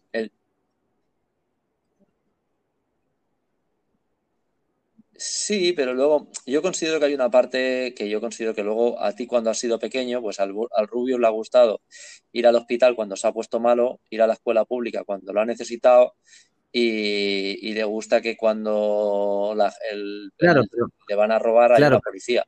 Yo entiendo que todos esos impuestos se eh, pagan por ahí con la gente que, trabaja en blanco y no es una persona freelance que está eh, haciendo algo desde su casa, no es que tampoco estás, yo qué sé, ofreciendo un, em, un, no sé, una obra de teatro en un teatro, ¿me entendés? Que necesita mantenimiento de la gente, que necesita un personal, que necesita eh, cuidados, que pagan un alquiler. Vos estás pagando el lugar donde te grabas, que es tu casa, tu domicilio. Pagas el internet donde vas a subir a la página, por ejemplo, YouTube, la cámara te la pagaste vos, pagaste los impuestos de la cámara por entrar al país. Bueno, pero si lo miramos así, si lo miramos así Facundo, también eh, debes de pensar que un empresario también paga paga por todo, ¿no? Y también entonces se podría decir, oye, si yo he arriesgado mi capital, he pedido un préstamo jugándome el dinero de mi bolsillo, porque muchos, muchos, muchos eh, empresarios se juegan el dinero de su bolsillo, se juegan su casa, se juegan su vida y se juegan su familia. Eh, ¿Por qué yo tengo que hacer esto? Pero el problema aquí volvemos a lo de siempre, Facundo. Es, la gran diferencia entre las grandes corporaciones y, y, los pequeños empresarios. Y por mucho 19 millones de euros que a la gente le parece una barbaridad, lo que gana el Rubius, es que 19 millones de euros eh, el señor Tesla lo gana en, un día. Y, parece, y parece una locura, pero es que hace poco hice el cálculo y me parece que salía que Jeff Bezos, el dueño de Amazon, estaba facturando unos 150, bueno, estaba ganando, no facturando, ganando, metiéndose en su cuenta, facturando seguramente sería, pero se metía en su cuenta 150 millones de euros a la semana. A la semana, o sea, lo que, lo que, lo, lo que el, capital o el dinero que puede tener Piqué, que tiene 150 millones, lo dijo la resistencia, que ha hecho en su vida, que es Piqué, y, yo no voy a hacer ni el 1% en toda mi vida de este lo que hizo Piqué, o sea, por ahora, creo yo, no sé. No, me digas exacto, no seas tan cabrón, no me digas exacto. Entonces, Dime, ese es el tema. Entonces, yo no veo mal que se. Quizás a lo mejor sí. Cabrón, tío. Hombre, a que te juego la entrevista. hombre, pero ahí te tienes que motivar tú, hombre. Pues, bueno, bueno, lo mismo. Me has engañado. que no es una entrevista, que es una charla, que. Bueno, básicamente, básicamente volvemos a lo de a lo que hablábamos, ¿no? Que, que uno tiene que aprenderse a buscar las castañas y al final yo creo que papá Estado cada día, eh, cada día desaparece más. Y yo, desde mi punto de vista, lo que ha hecho el Rubius, mm, estupendo es y me parece, me parece muy inteligente y ojalá más gente haga como él y el país este que vivo, que es de mierda, eh, haga algo haga algo a favor de, ayudar o, mejorar esas situaciones, porque al final una mayor presión fiscal no está ayudando en nada. Y sobre todo, y sobre todo a los pequeños, medianos empresarios que al final son los que dan trabajo en este país que, yo vivo, porque, porque son así. Mira, el otro día lo hablaba y decía, lo estaba hablando con mi madre, ¿no? En este caso, y digo, pero es que mira, mira qué tontería. Con que en España la gente que factura menos de 15.000 euros de autónomo al año no pagara impuestos, o sea, menos de, como hacen en Inglaterra. O sea, si tú facturas, tienes una empresa y facturas menos de 15.000 euros, que no tuvieras que pagar impuestos. ¿Tú sabes lo que reactivaría eso la economía? Pues un montón. Pues un montón, porque, porque, se movería el dinero y cuando se mueve el dinero la cosa funciona. Y al final es el capitalismo. El capitalismo, aunque no me guste nada el sistema capitalista, pero al final está basado en eso, el movimiento de capital. Y si no sacás por ahí la oportunidad, lo pues, único que puede, por ejemplo, uno hace retoque digital, ¿no? Desde tu casa. Te compras una computadora, una tableta, eh, desarrollas un criterio y decís, ok, y trabajo desde casa. Eh, si empezás a pagar impuestos, o sea, terminás pagando no te digo que el 40% de lo que ganas en impuestos, si decís, está bien. Eh, es un montón. aquí, en España, es eso, el 40% de lo que ganas. Eso quiere, mira, eso quiere decir que de 12 meses que tiene un año. Explícame qué me da, o sea, el gobierno, si yo estoy trabajando desde mi casa, porque de última, si trabajas en otro lugar o en una empresa, vos recién decías un empresario también eh, se pone una empresa y lo pone todo el sí, pero es una empresa, lo otro es un freelance, o sea, no tiene nada que ver, o sea, la empresa estás contratando más gente, un freelance es un tipo solo, o sea, no, existe... Pero tú sabes cuánto paga, una empresa paga un, un 20, entre un 35 y un 20% por trabajador. O sea, si a ti te están pagando un salario de 1.000 euros, que en España es, es el salario modal, eh, el empresario está pagando eh, 1.350 euros al mes por ti. Sí, bueno, ¿y cuánto factura? Aparte del 40% que él paga a Hacienda. sí. Depende de la empresa. Tú imagínate que, mira, yo he tenido empresa, yo he tenido empresa, una empresa de telecomunicaciones pequeña que tenía, llegué a tener cuatro trabajadores, ¿vale? Eh, aparte de yo pagar mis autónomos y tal, yo era una empresa de mierda. O sea, a mí quiere decir que yo por cada trabajador que, me daba de, que yo le podía dar trabajo, ese, ese tío tenía que facturarme al mes 2.500 euros para que a mí me saliera cuenta. ¿Vale? Y de los 2.500 euros que el tío facturaba, eh, o, que, me daba a mí de beneficio, tenía que descontar los gastos añadidos, que puede ser, pues en este caso yo les daba pues una furgoneta, unas herramientas, etcétera, etcétera, etcétera. Eh, eso quiere decir que de los 2.500 ya le puedes quitar 200 o no más, porque al final la furgoneta me costaba unos 500 euros y todo eso. Ay, primo, tenías hasta fragoneta. Me quedo con... ¿Cómo, perdona? Sí, sí, claro, evidentemente, para que los trabajadores puedan trabajar. Eh, tienes que descontar la furgoneta, tienes que descontar eh, gastos de, otros tipos. Y, ya te digo, o sea, yo por un trabajador pagaba pues eh, un salario de mil euros, por poner un caso, ahí me costaba 1.500 euros. O sea, me quedaba de cada trabajador, me ganaba limpio 200 euros. Y te digo yo que el trabajo que me daban no era pequeño, ¿eh? No era pequeño, porque hay que, hay que gestionar, hay que administrar, no es fácil, o sea, no es fácil. Y, al final, pues con uno no tiras, tienes que contratar a otro, tienes que contratar a otro y al final piensas, coño, estoy llevando aquí a cuatro personas, estoy moviendo cada mes. Claro, sin contar con que ninguno se te parta la cabeza haciendo cualquier estupidez, ¿no? Y eh, eh se ponga malo, que tiene todo su derecho como trabajador sí, sí, obviamente, por eso, y, que no le cubra el trabajo. ¿Me explico? Con la fragoneta, primo. o, que tenga un accidente con la fragoneta. Claro, es, es complejo. O sea, yo creo que hay que diferenciar muy, muy mucho del, pequeño empresario del gran empresario. Pero bueno, nos estamos distanciando mucho de la, de, la charla eh, porque tenemos esa habilidad. Pero bueno, al final también son, son temas de negocio y cuando uno se hace freelance, al final también el negocio va por medio, que es importante. Cuando, cuando uno trabaja, tiene que poner un precio y, tiene que aprender a valorar cuando uno pone el precio a, todos los aspectos relacionados. Y, viene un poco a lo que yo decía, ¿no? Que mucha gente pone el precio del retoque o el precio de la fotografía, pero no piensan, y ahora que ha venido todo lo que es la pandemia, Claro, ahora no tienen un, duro, ¿sabes? Entonces, esto se tiene que pensar antes. Cuando tú estabas dando las fotos por 100 euros, tenías que, pensar que había, tenías que pensar que había, a lo mejor llegaba un momento que no ibas a poder hacer por H o por B, y es lo que ha pasado. Eh, y a todo eso sumado a cómo está cambiando el negocio de la moda y el negocio de la fotografía, pues, pues ha hecho mucho daño, ha hecho muchísimo daño. Y, mira, creo que es, nos viene al pelo porque es el tema que considero que debemos de, tocar ahora, que es cómo está cambiando la fotografía y cómo está cambiando la moda. Da miedo, chaval, lo que está cambiando. O sea, es una cosa de locos. Antes de que me lo digas, yo creo que desde, no sé si es bueno o malo, será bueno, o sea, uff, me meto en una bastante interesante porque de alguna forma uno es, o al menos yo, soy un influencer en algunas cosas que hago recomendando productos y en otro lado también soy el que hace por ahí o las fotos o las retoca. Entonces, pasa que desde el lado influencer, hoy en día uno puede ser su empresa. Cualquier, eh, esto con el mayor de los cariños, cualquier boludo como yo, con un teléfono o una cámara en la mano, puede hacer plata desde su casa.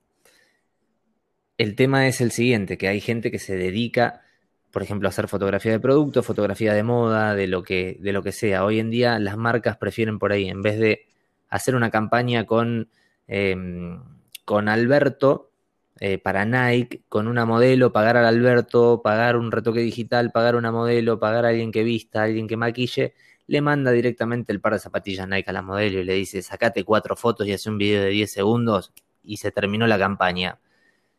Y, es así, y tu trabajo se fue a la bosta, y el trabajo del estilista, del que maquilla, desde todo tu equipo, se va a la bosta, literal.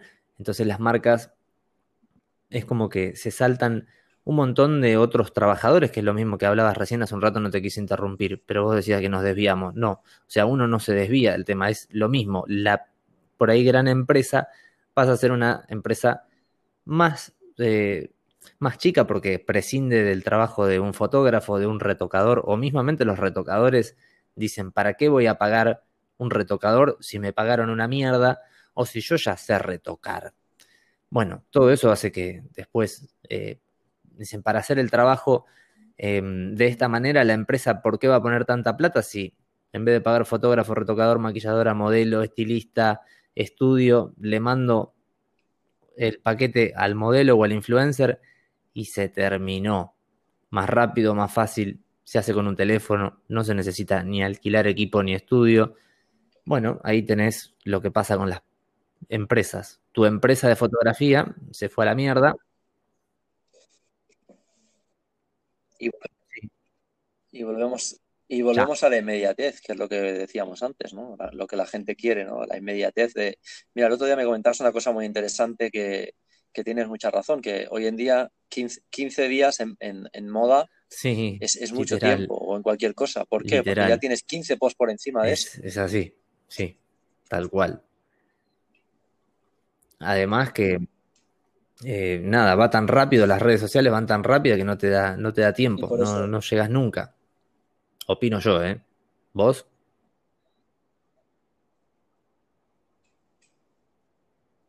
No, no, es, más, te voy a decir, mira, yo actualmente con el tema de, la fotografía y tal, eh, últimamente cuando hago campañas, eh, sobre todo en Asia me estaba pasando, pero me estoy dando cuenta que aquí también, eh, cuando venía la modelo decía, ostras, esta es la modelo, dice, sí, pero es que tiene 200.000 followers o tiene 300.000 followers y tiene tal.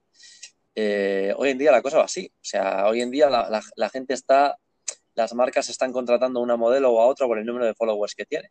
¿Sabes? Al final, evidentemente, las marcas no son gilipipis y se están volviendo un poco más profesionales y están entendiendo lo que es el engagement y lo que es el, lo que es el, la interacción que tiene la influencer Eh, pero. Sí, también incluso puede ser contraproducente porque eso eh, marca un estereotipo. O sea, si la tipa o el modelo o el tipo es influencer porque, yo qué sé, tiene un buen físico o porque tiene una linda cara o porque es simpático, lo que sea, hay un montón de personas con esas mismas cualidades, nada más que por ahí no tienen ese caudal de, seguidores. Entonces, es como, no, ¿para qué vamos a hacer con alguien que tiene 10k, 10.000 seguidores si tenemos a alguien que tiene 100.000?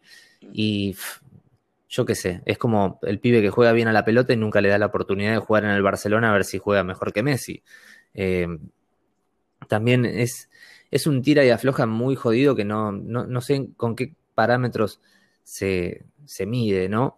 Porque la persona que tiene 100.000 seguidores en algún momento también tuvo 10. Entonces a veces pasa también por el voto de confianza en el otro, que eso es algo muy jodido, es arriesgar, son inversiones, eh, creo yo.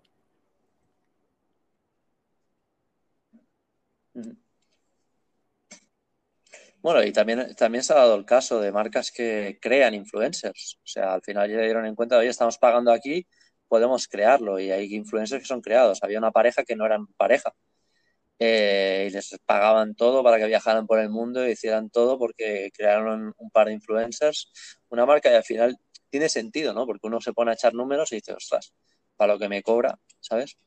Lo que pasa es que aquí también hay un problema y seguramente creo que es interesante también que hablemos de esto, que no sé si has visto un documental que está muy bien, te lo aconsejo, eh, es de Netflix y se llama El dilema de las redes sociales y va un poco pues está, está muy bien y habla de, yo por temas eh, tecnológicos ya conocía un poco cómo nos estábamos vendiendo a las redes sociales, pero viene un poco a, marcar un poco que estamos vendidos a lo que marcan las redes sociales y al final todos eh, intentamos complacer ese algoritmo para conseguir esos views y si te has fijado y seguramente últimamente, y estoy seguro que te has dado cuenta, eh, cuánta gente no hace la misma foto, la misma imagen, eh, Porque son cosas que en teoría si eh, la gente piensa así, eh, incluso a veces yo también lo hago. Em, si yo te doy una fórmula de, che, mira, si vas a un bar, te apoyas en una barra con el codo izquierdo, no con el derecho, jamás con el derecho, y a la primera que se te acerca le decís, ¿te querés venir a mi casa? Y te digo que te va a funcionar, al menos lo vas a probar. Si te funciona la primera, por ende, la segunda vas a repetir.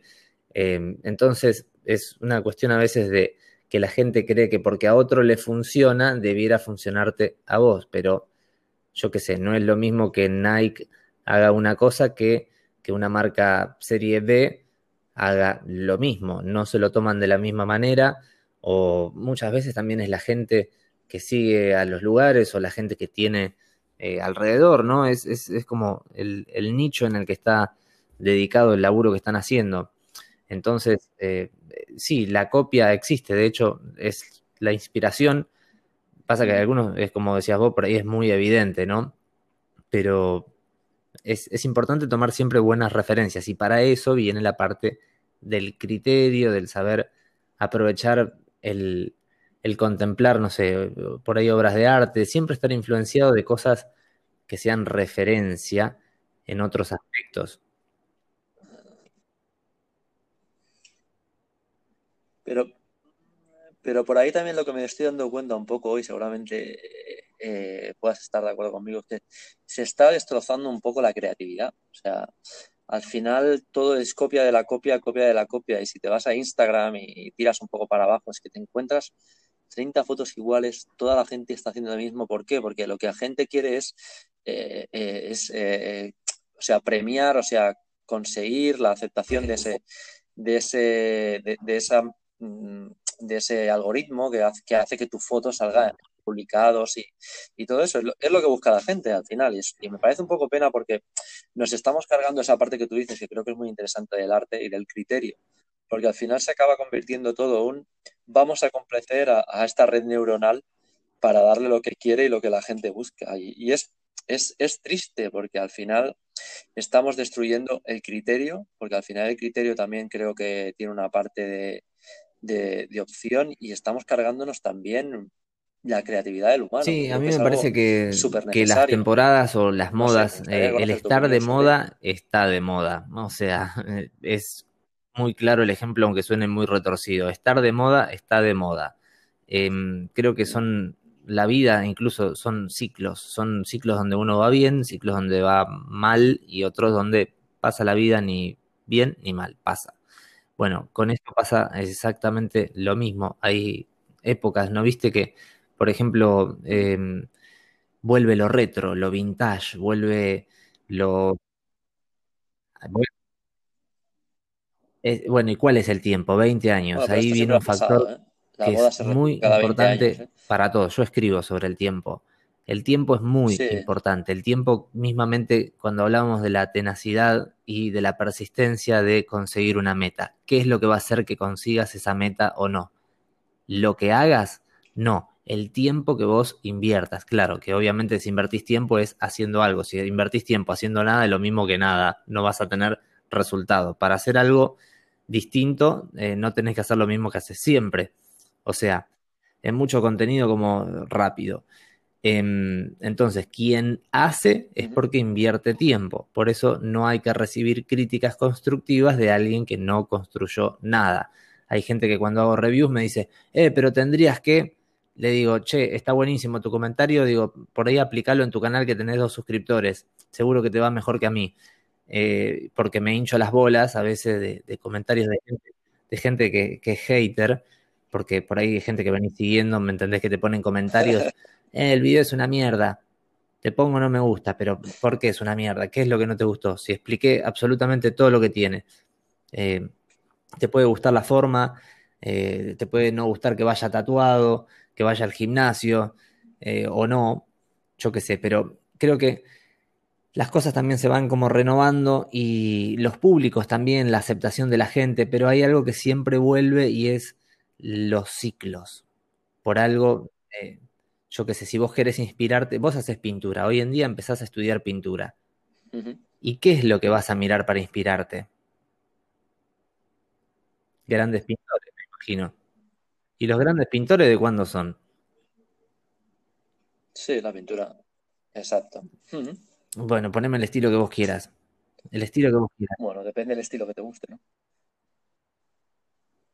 Y bueno, te estás volviendo atrás. o sea, eh, siempre vuelves para atrás, porque adelante no hay nada todavía. El adelante lo estás construyendo en el presente y en el presente mirás para atrás para influenciarte.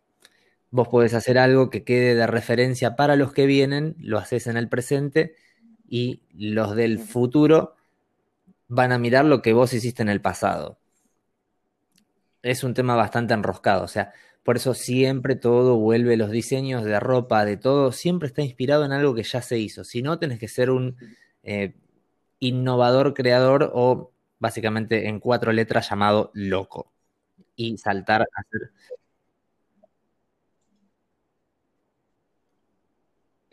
Bueno, pero, pero, al, final la, o sea, la innovación y la creación viene del conocimiento. O sea, al final lo que haces es aplicar.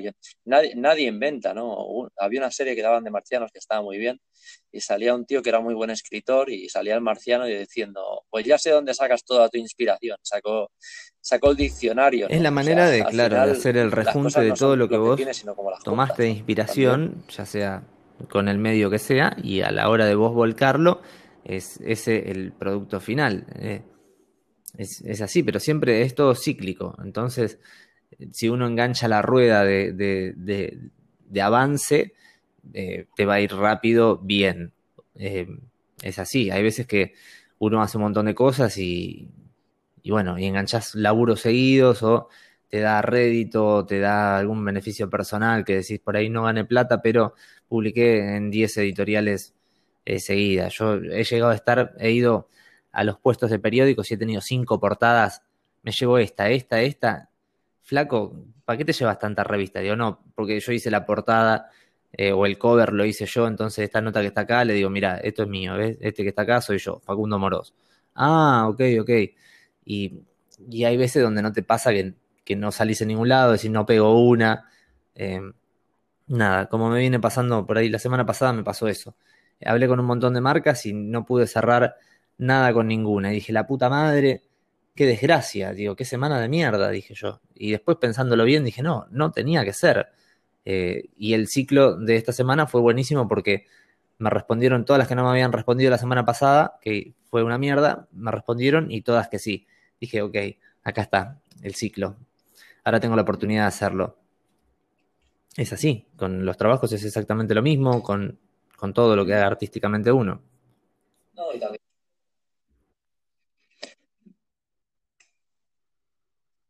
No, y también la parte que tú dijiste anteriormente, que hay que estar en movimiento constante, ¿no? O sea, creo que eso es un gran acierto tuyo, ¿no?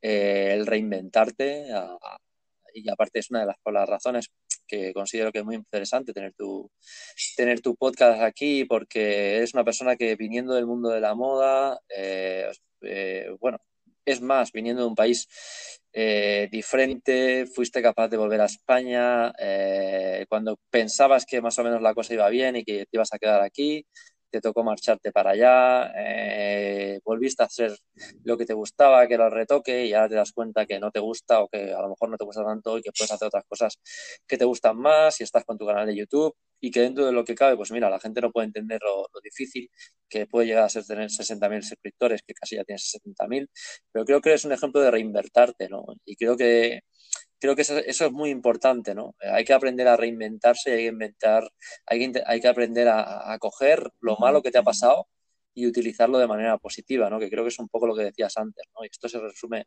hay una frase que me gusta mucho que dice, lo que viene conviene, y creo que, creo que esa es una, una de, las, de las buenas cosas que tú tienes, ¿no? Que sabes aprovechar es que eh, creo que es, lo que te digo. A veces, todo lo que eh, te viene si estás en el medio de la selva y lo único que tenés eh, son palos, y bueno, macho, te vas a tener que armar la balsa de palos, la casa de palos y las armas para cazar de palo.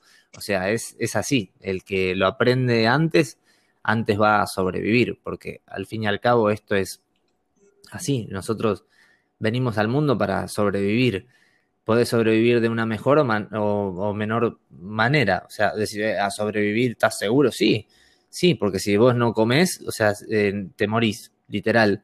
Y ya siendo grande, sí tenés que comer igual, ¿no? Pero ahora para comer tenés que ganarte la plata y si no trabajás, literalmente no comes. Entonces, si no comes, volvemos a lo mismo, te morís.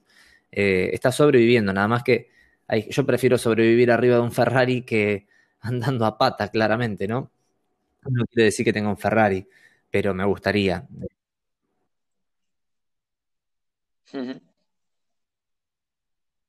No, y que, bueno, que te gusta, pero tampoco creo, aunque yo creo que te gustaría, uh, Facundo, no, que, está, muy lejos, eh, lo he descubierto con, el tiempo que hoy en día busco otras cosas, por eso me gustaba tanto la música que te recomendé de Rafael Lechowski, que es un tipo muy sufrido, que me siento mucha empatía por lo que hace, eh, entonces, escucharlo es, es, como te decía antes, una patada en el pecho porque decís, loco, eh, qué, bueno conocer una persona que va a conocer entre comillas, ¿no? Yo lo conozco a él por la música, él no me conoce a mí de nada más que de haberme respondido dos mensajes en Instagram, eh, donde lo primero que hice fue, Rafa, te felicito por la música que haces, me llegó, me llegó al corazón, quiero decir, sin conocerme de nada. Entonces, ahí es donde uno empatiza con otro artista y decís, estamos en, la misma, nada más que su sufrimiento, él lo hizo en una forma de arte que es la música. Por ahí uno lo representa en fotografía, en estados de ánimo, en colores,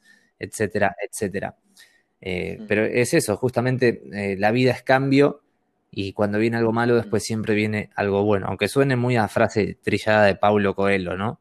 Eh, que ese tipo de libros a mí me parecen eh, perdón, eh, pero me parece una pedorrada terrible. Eh, igual que, no sé, hay un montón de personajes del neuromarketing que me parecen un espanto.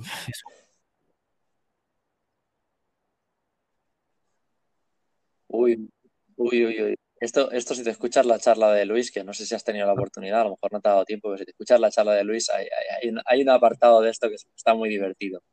Pero bueno, lo que te decía del Ferrari, que también hay, hay que, hay que eh, hay que diferenciar mucho de lo que es la ambición de la codicia, ¿no? Y yo por la parte que te conozco, creo que eres una persona ambiciosa, pero no eres codiciosa. Con esto quiere decir que para llegar a conseguir tus metas, eh, lucharás por ellas, pero no pisarás a nadie por conseguirlas, al menos es la sensación que tengo. Exacto, sí, sí, literal, literal. Trato de colaborar con gente que me gusta lo que hace, por eso acepté hacer lo que, lo que haces vos, hay otros lugares donde me han propuesto hacer y la verdad que dije, no, mira, me parece que no, no me interesa, no, no está bueno lo que haces, pero no, no me gusta eh, otros temas que han abordado y dije, no, yo qué sé, por ahí que se reían de alguien malamente, entonces dije, no, escúchame, yo no voy a entrar en esta, no me, no me gusta lo que hizo tal persona, dejo de seguir y a otra cosa. Eh, yo te conozco hace años, entonces, eh, qué mejor que tener una charla con un amigo y... y... Hmm.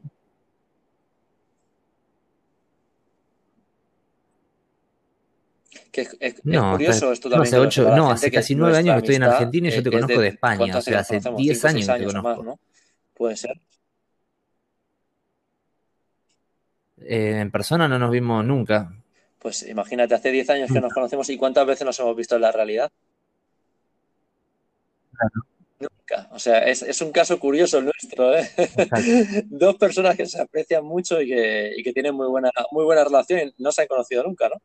Y está, está gracioso también porque el caso del otro día hablamos con Alberto, que también Alberto lo conozco de, de, cuenta que lo conocí en Taiwán y lo conocí, mira, el año nuevo de 2019, no, 18 o 17, sí, 2018, no, 2018, de año nuevo de 2018, o sea, ya hace años. Y lo conocí esa noche, a partir de ahí no hemos vuelto a vernos y seguimos teniendo la relación porque es un tío de puta madre y, es un tío con el cual tengo muy buena química, ¿no? Pensamos muy parecido.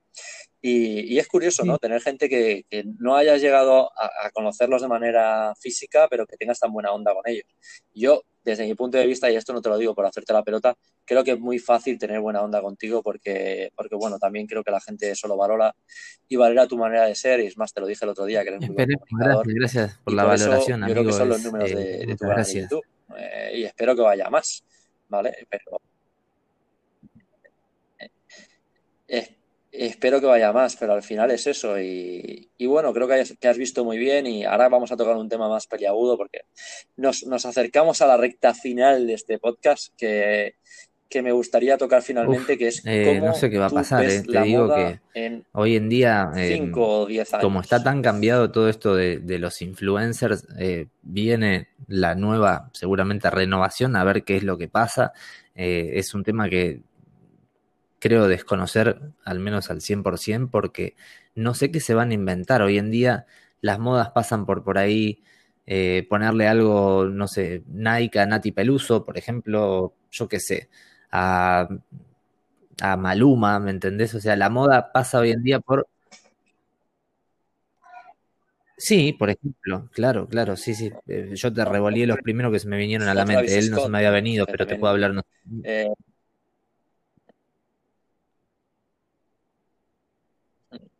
No, justamente sacaba el caso de Travis Scott porque eh, te, digo el por qué lo sacaba, porque te va a parecer también muy curioso.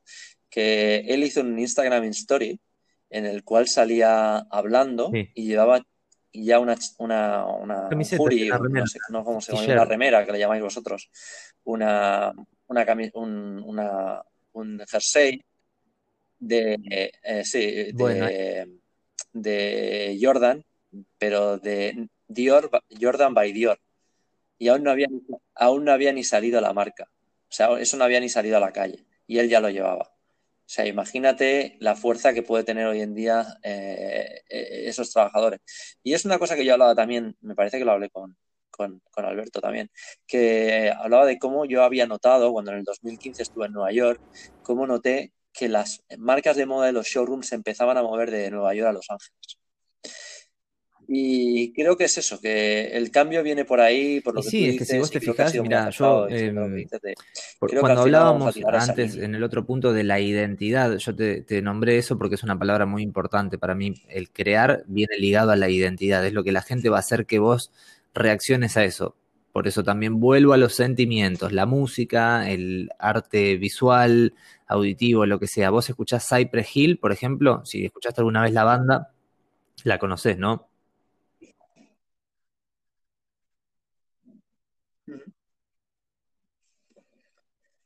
Yo estuve, una de las razones por las que estuve en Los Ángeles. La música de Cypress Hill, si vos, en uno de los yo te pongo una, canción, estación de tren de Nueva York que se llama primeros 20 segundos de instrumental, reconoces automáticamente que es Cypress Hill. O sea, es imposible no darte cuenta que es el sonido característico de ellos. qué sonido tiene, bueno, hay que escucharlo. Si no conocen, no se van a dar cuenta de qué estamos hablando. Eh, coincidís con lo que digo, ¿no? Eso. Bueno, es que tienen la suerte de tener uno de los productores más locos del mundo, que es Mix Mastermind, que es un tío que, si alguien ha visto un documental que se llama, o luego lo busco en internet, ahora lo diré. Eh, hay un documental de hip hop que sale Mix Mastermind y sale DJ Cuber, que son dos, dos eh, productores, bueno, a mí me gustan mucho todos los artes, ¿no? Y son dos tíos que se dedican a hacer scratch y se te ve que se tiraban noches enteras scratcheando uno contra el otro haciendo diálogos de Scratch, haciendo un par de canutos y te tomas unas eh, birras y te pones hablando de ellos. O sea, pum, no, no, no, no, incitamos a nadie a las drogas. Volvemos a lo de siempre. Aquí no animamos a nadie a las drogas. Em, pero bueno, no, es, muy importante por eso cuando hablábamos de la identidad, por ejemplo, yo vi en un documental que Jordan fue el que hizo de alguna forma crecer a Nike. Y bueno, eh, o sea, la identidad de por ahí un personaje público, en ese entonces no sé si se llamaba influencer, creo que es un término más nuevo, pero eh, siempre estuvieron los influencers, o sea, eh, yo tengo una hija de 11 años que me dice, ay papá, ¿viste lo que se puso no sé quién? Yo quiero una camiseta igual. ¿Y quién carajo es este pibe que me está diciendo hija? Digo, no tengo ni idea, pero porque ya estoy viejo. Em, pero, por ejemplo, la marca Supreme puso su identidad de una manera muy fuerte y cayendo en el mercado, ya que hablamos de moda, con 10 productos y salen 10 productos, 10 camisetas o 10 remeras, como se le dice acá, y la gente hace cola de 7 calles y hay un local, no sé, en Nueva York creo que hay uno y son pocos los locales que hay. Entonces, hay 10 remeras. Si pagás una remera 700 dólares, es tuya y tenés una de 10. Ustedes en España tienen la marca 1 de 50, que yo compraba cosas ahí, que Recuenco también hizo una campaña hermosa de esa marca. Si lo enlazamos con la fotografía. Entonces, son cosas que a veces hacen que se ponga uno posicionado en el sistema o en el mercado de la moda, mejor dicho, mercado. Cuando uno piensa en moda, bueno, no sé qué es lo que va a pasar hoy en día, porque hay otras cosas que vienen pegando muy fuerte, que son, por ejemplo, la música. No es lo mismo que a Chanel se lo ponga Maluma que que yo haga una historia o una historia con algo de Chanel que no me conoce ni mi hermana, al lado de Maluma, obviamente. Entonces, si Maluma usa cualquier cosa fea de cualquier marca, Chanel, Calvin Klein, Dior, va a explotar porque lo usó Maluma. Entonces, la moda dónde está, en quién se la pone la moda. Si McGregor utiliza Everlast, eh, cualquiera que le guste el boxeo, el kickboxing o cagarse a trompadas arriba de un ring y siga McGregor, ¿qué marca va a comprar? Everlast. Entonces, el posicionamiento de la moda, si hablamos de moda en cuanto a corte, confección, qué bonito que es el detalle de los hilos dorados, estamos en otra cosa de la cual no podría hablar porque en mi vida cosí nada. Eh, pero en cuanto a lo que es moda y venta, o sea, la moda, eh, se puso de moda porque se vende más. O sea, si no se vendiese, no está de moda. ¿Y la moda qué es? Tener lo último. ¿Qué es lo último? Y lo que más se vende en Ferrari es el Ferrari de cinco ruedas con tres alerones y que levanta 350 kilómetros en dos segundos. O el Tesla nuevo, que el otro día lo vi dando a un pibe vueltas en Barcelona, creo que levanta, ¿cuánto es? 100 kilómetros por hora en un segundo.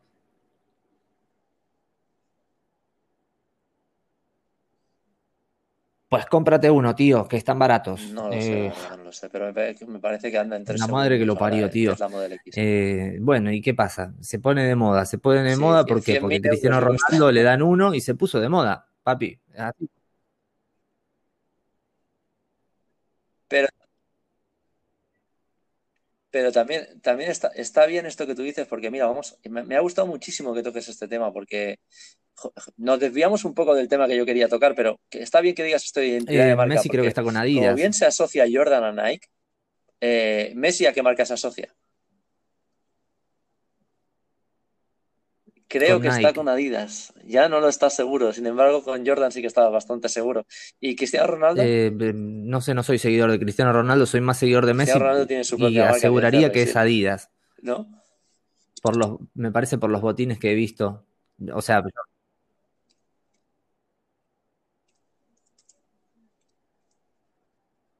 Sí, sí, Cristiano Ronaldo, digo, perdona, Messi es Adidas 100%.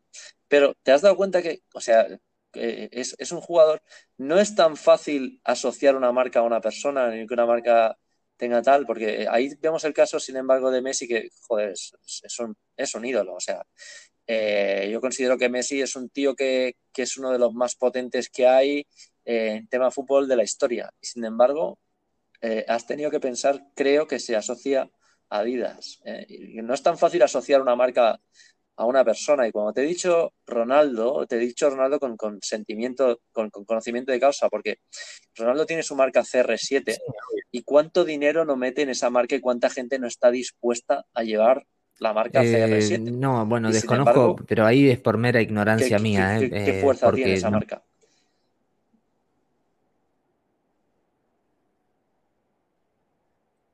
No, no, pero es que pero es ignorancia, pero también es eso, ¿no? Al final es la, inyección económica que se pueda meter que se pueda meter detrás. O sea, al final no es tan fácil asociar, y al final eso, es arte, es dirección artística.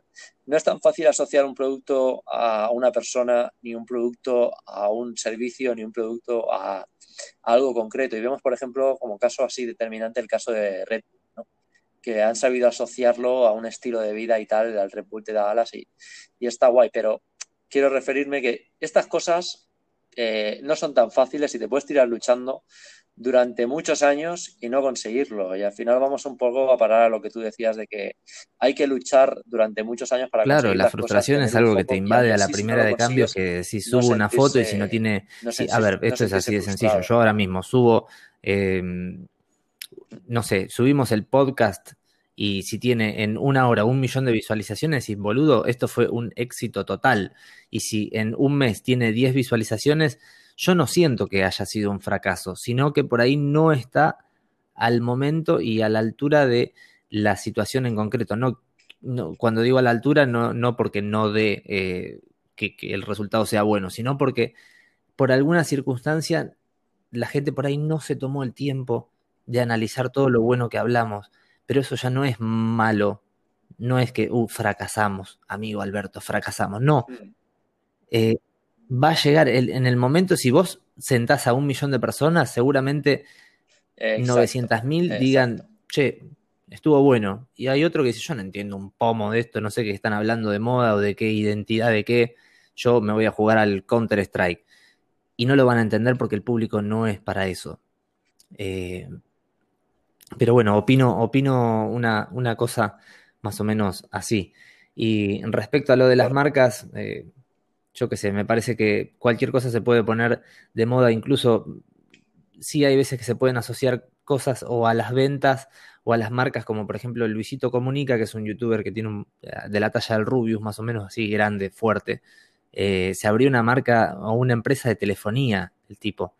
Y ya teniendo la cantidad de gente que tiene él, eh, es mucho más fácil hacer cualquier cosa. Imagínate si el Rubius, que en YouTube te da la opción de poner merchandising, vos, no sé, haces una, una camiseta, una remera del Rubius o una marca de, yo qué sé, de ropa, marca Rubius.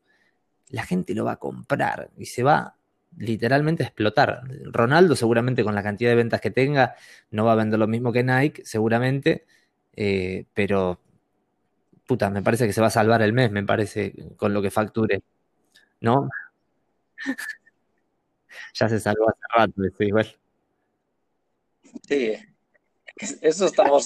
seguro, seguro, seguro. Pero nada, eh, yo, tío, soy malísimo jugando al fútbol, o sea, eh, no, soy de madera.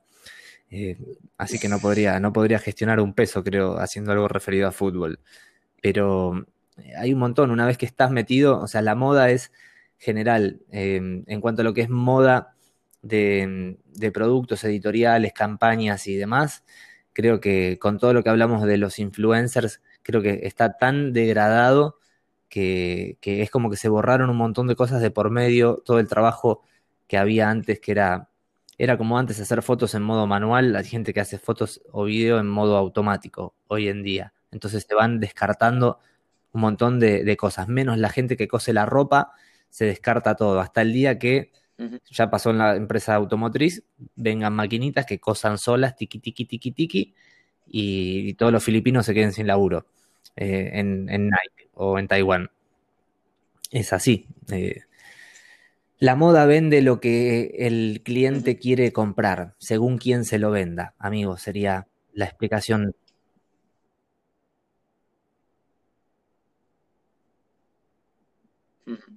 Sí.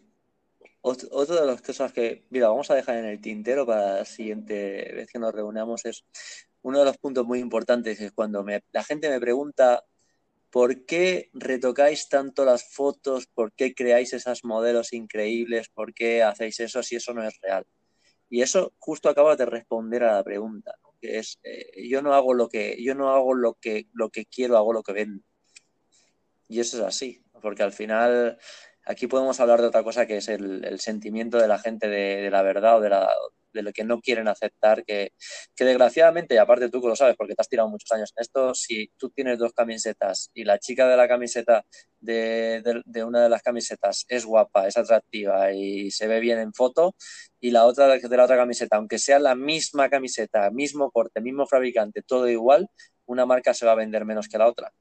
Sí. Porque la gente compra por ideales y quiere ser Igual o que, se lo ponen porque eh, mi hija la otra vez se compró una remera de Led Zeppelin. La gente, la gente, no quiere aceptar. Porque se lo vio a un, a un TikToker que sigue ella. Y le digo, pero hija, ¿vos sabés quién es la banda? No tengo ni la menor idea, pero la usaba, no sé, Kevin. Ah, dije, ok, apagá y vámonos. Digo, ¿por qué? Nada.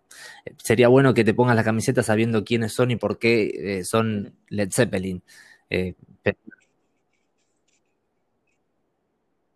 Claro, claro. O por ahí termina conociendo Led Zeppelin gracias a habérselo visto a determinada persona. O sea, que yo qué sé.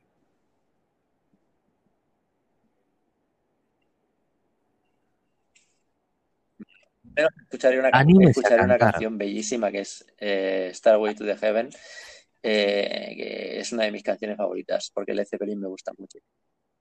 ¿Cómo, perdón? Animes a cantar. No, no, es, una canción muy compleja, pero además está muy bien porque tiene dos cambios de ritmo y, está muy interesante.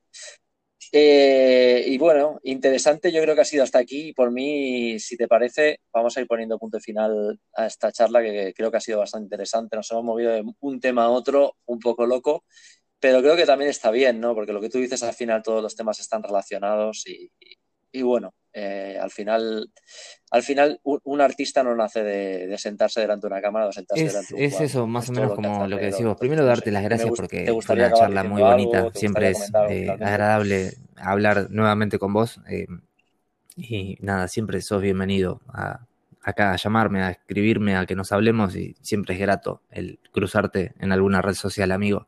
eso para, para empezar. Y como, no sé si consejo, no soy, no soy quien para dar consejos, pero sí que mm, cada uno, por ejemplo, a la hora de hacer algo, que le ponga el máximo de, los sentimientos. Y creo que eso es la única fórmula importante para hacer algo y que al menos te reconforte. Si no te reconforta económicamente, que te reconforte el alma, que es algo muy importante. A veces curarse del alma y ser feliz pasa por eso, por hacer lo que a uno le gusta, lo que uno disfruta y prestar atención a lo que uno realmente lo hace sentir eh, pleno o completo, que es algo muy difícil hoy en día. Eh, entonces, para eso tiene que refugiarse en cosas con sentimiento, como el arte, por ejemplo, que nada, hay que saber encontrar los lugares donde uno es medianamente feliz y tratar de hacer que duren. Ese es mi consejo, prestar atención muchísimo, aprender a escuchar. Ese es el mejor de, de los tips que les puedo dejar.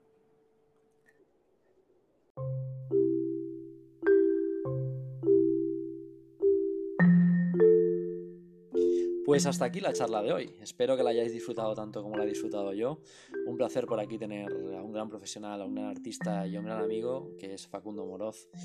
Espero que lo volvamos a ver pronto por aquí y si es la primera vez que escuchas un podcast eh, de los que tengo por aquí te aconsejo que te suscribas al canal porque la verdad que los demás eh, que tenemos hasta aquí han sido bastante interesantes, al menos nos, han gustado mucho a mí y a la gente que, los hemos hecho y los hemos hecho con mucho cariño y los siguientes que haremos esperamos poner el mismo amor y el mismo corazón. Por lo tanto, te invito a que te suscribas y que nos vemos pronto. Un placer y muchas gracias.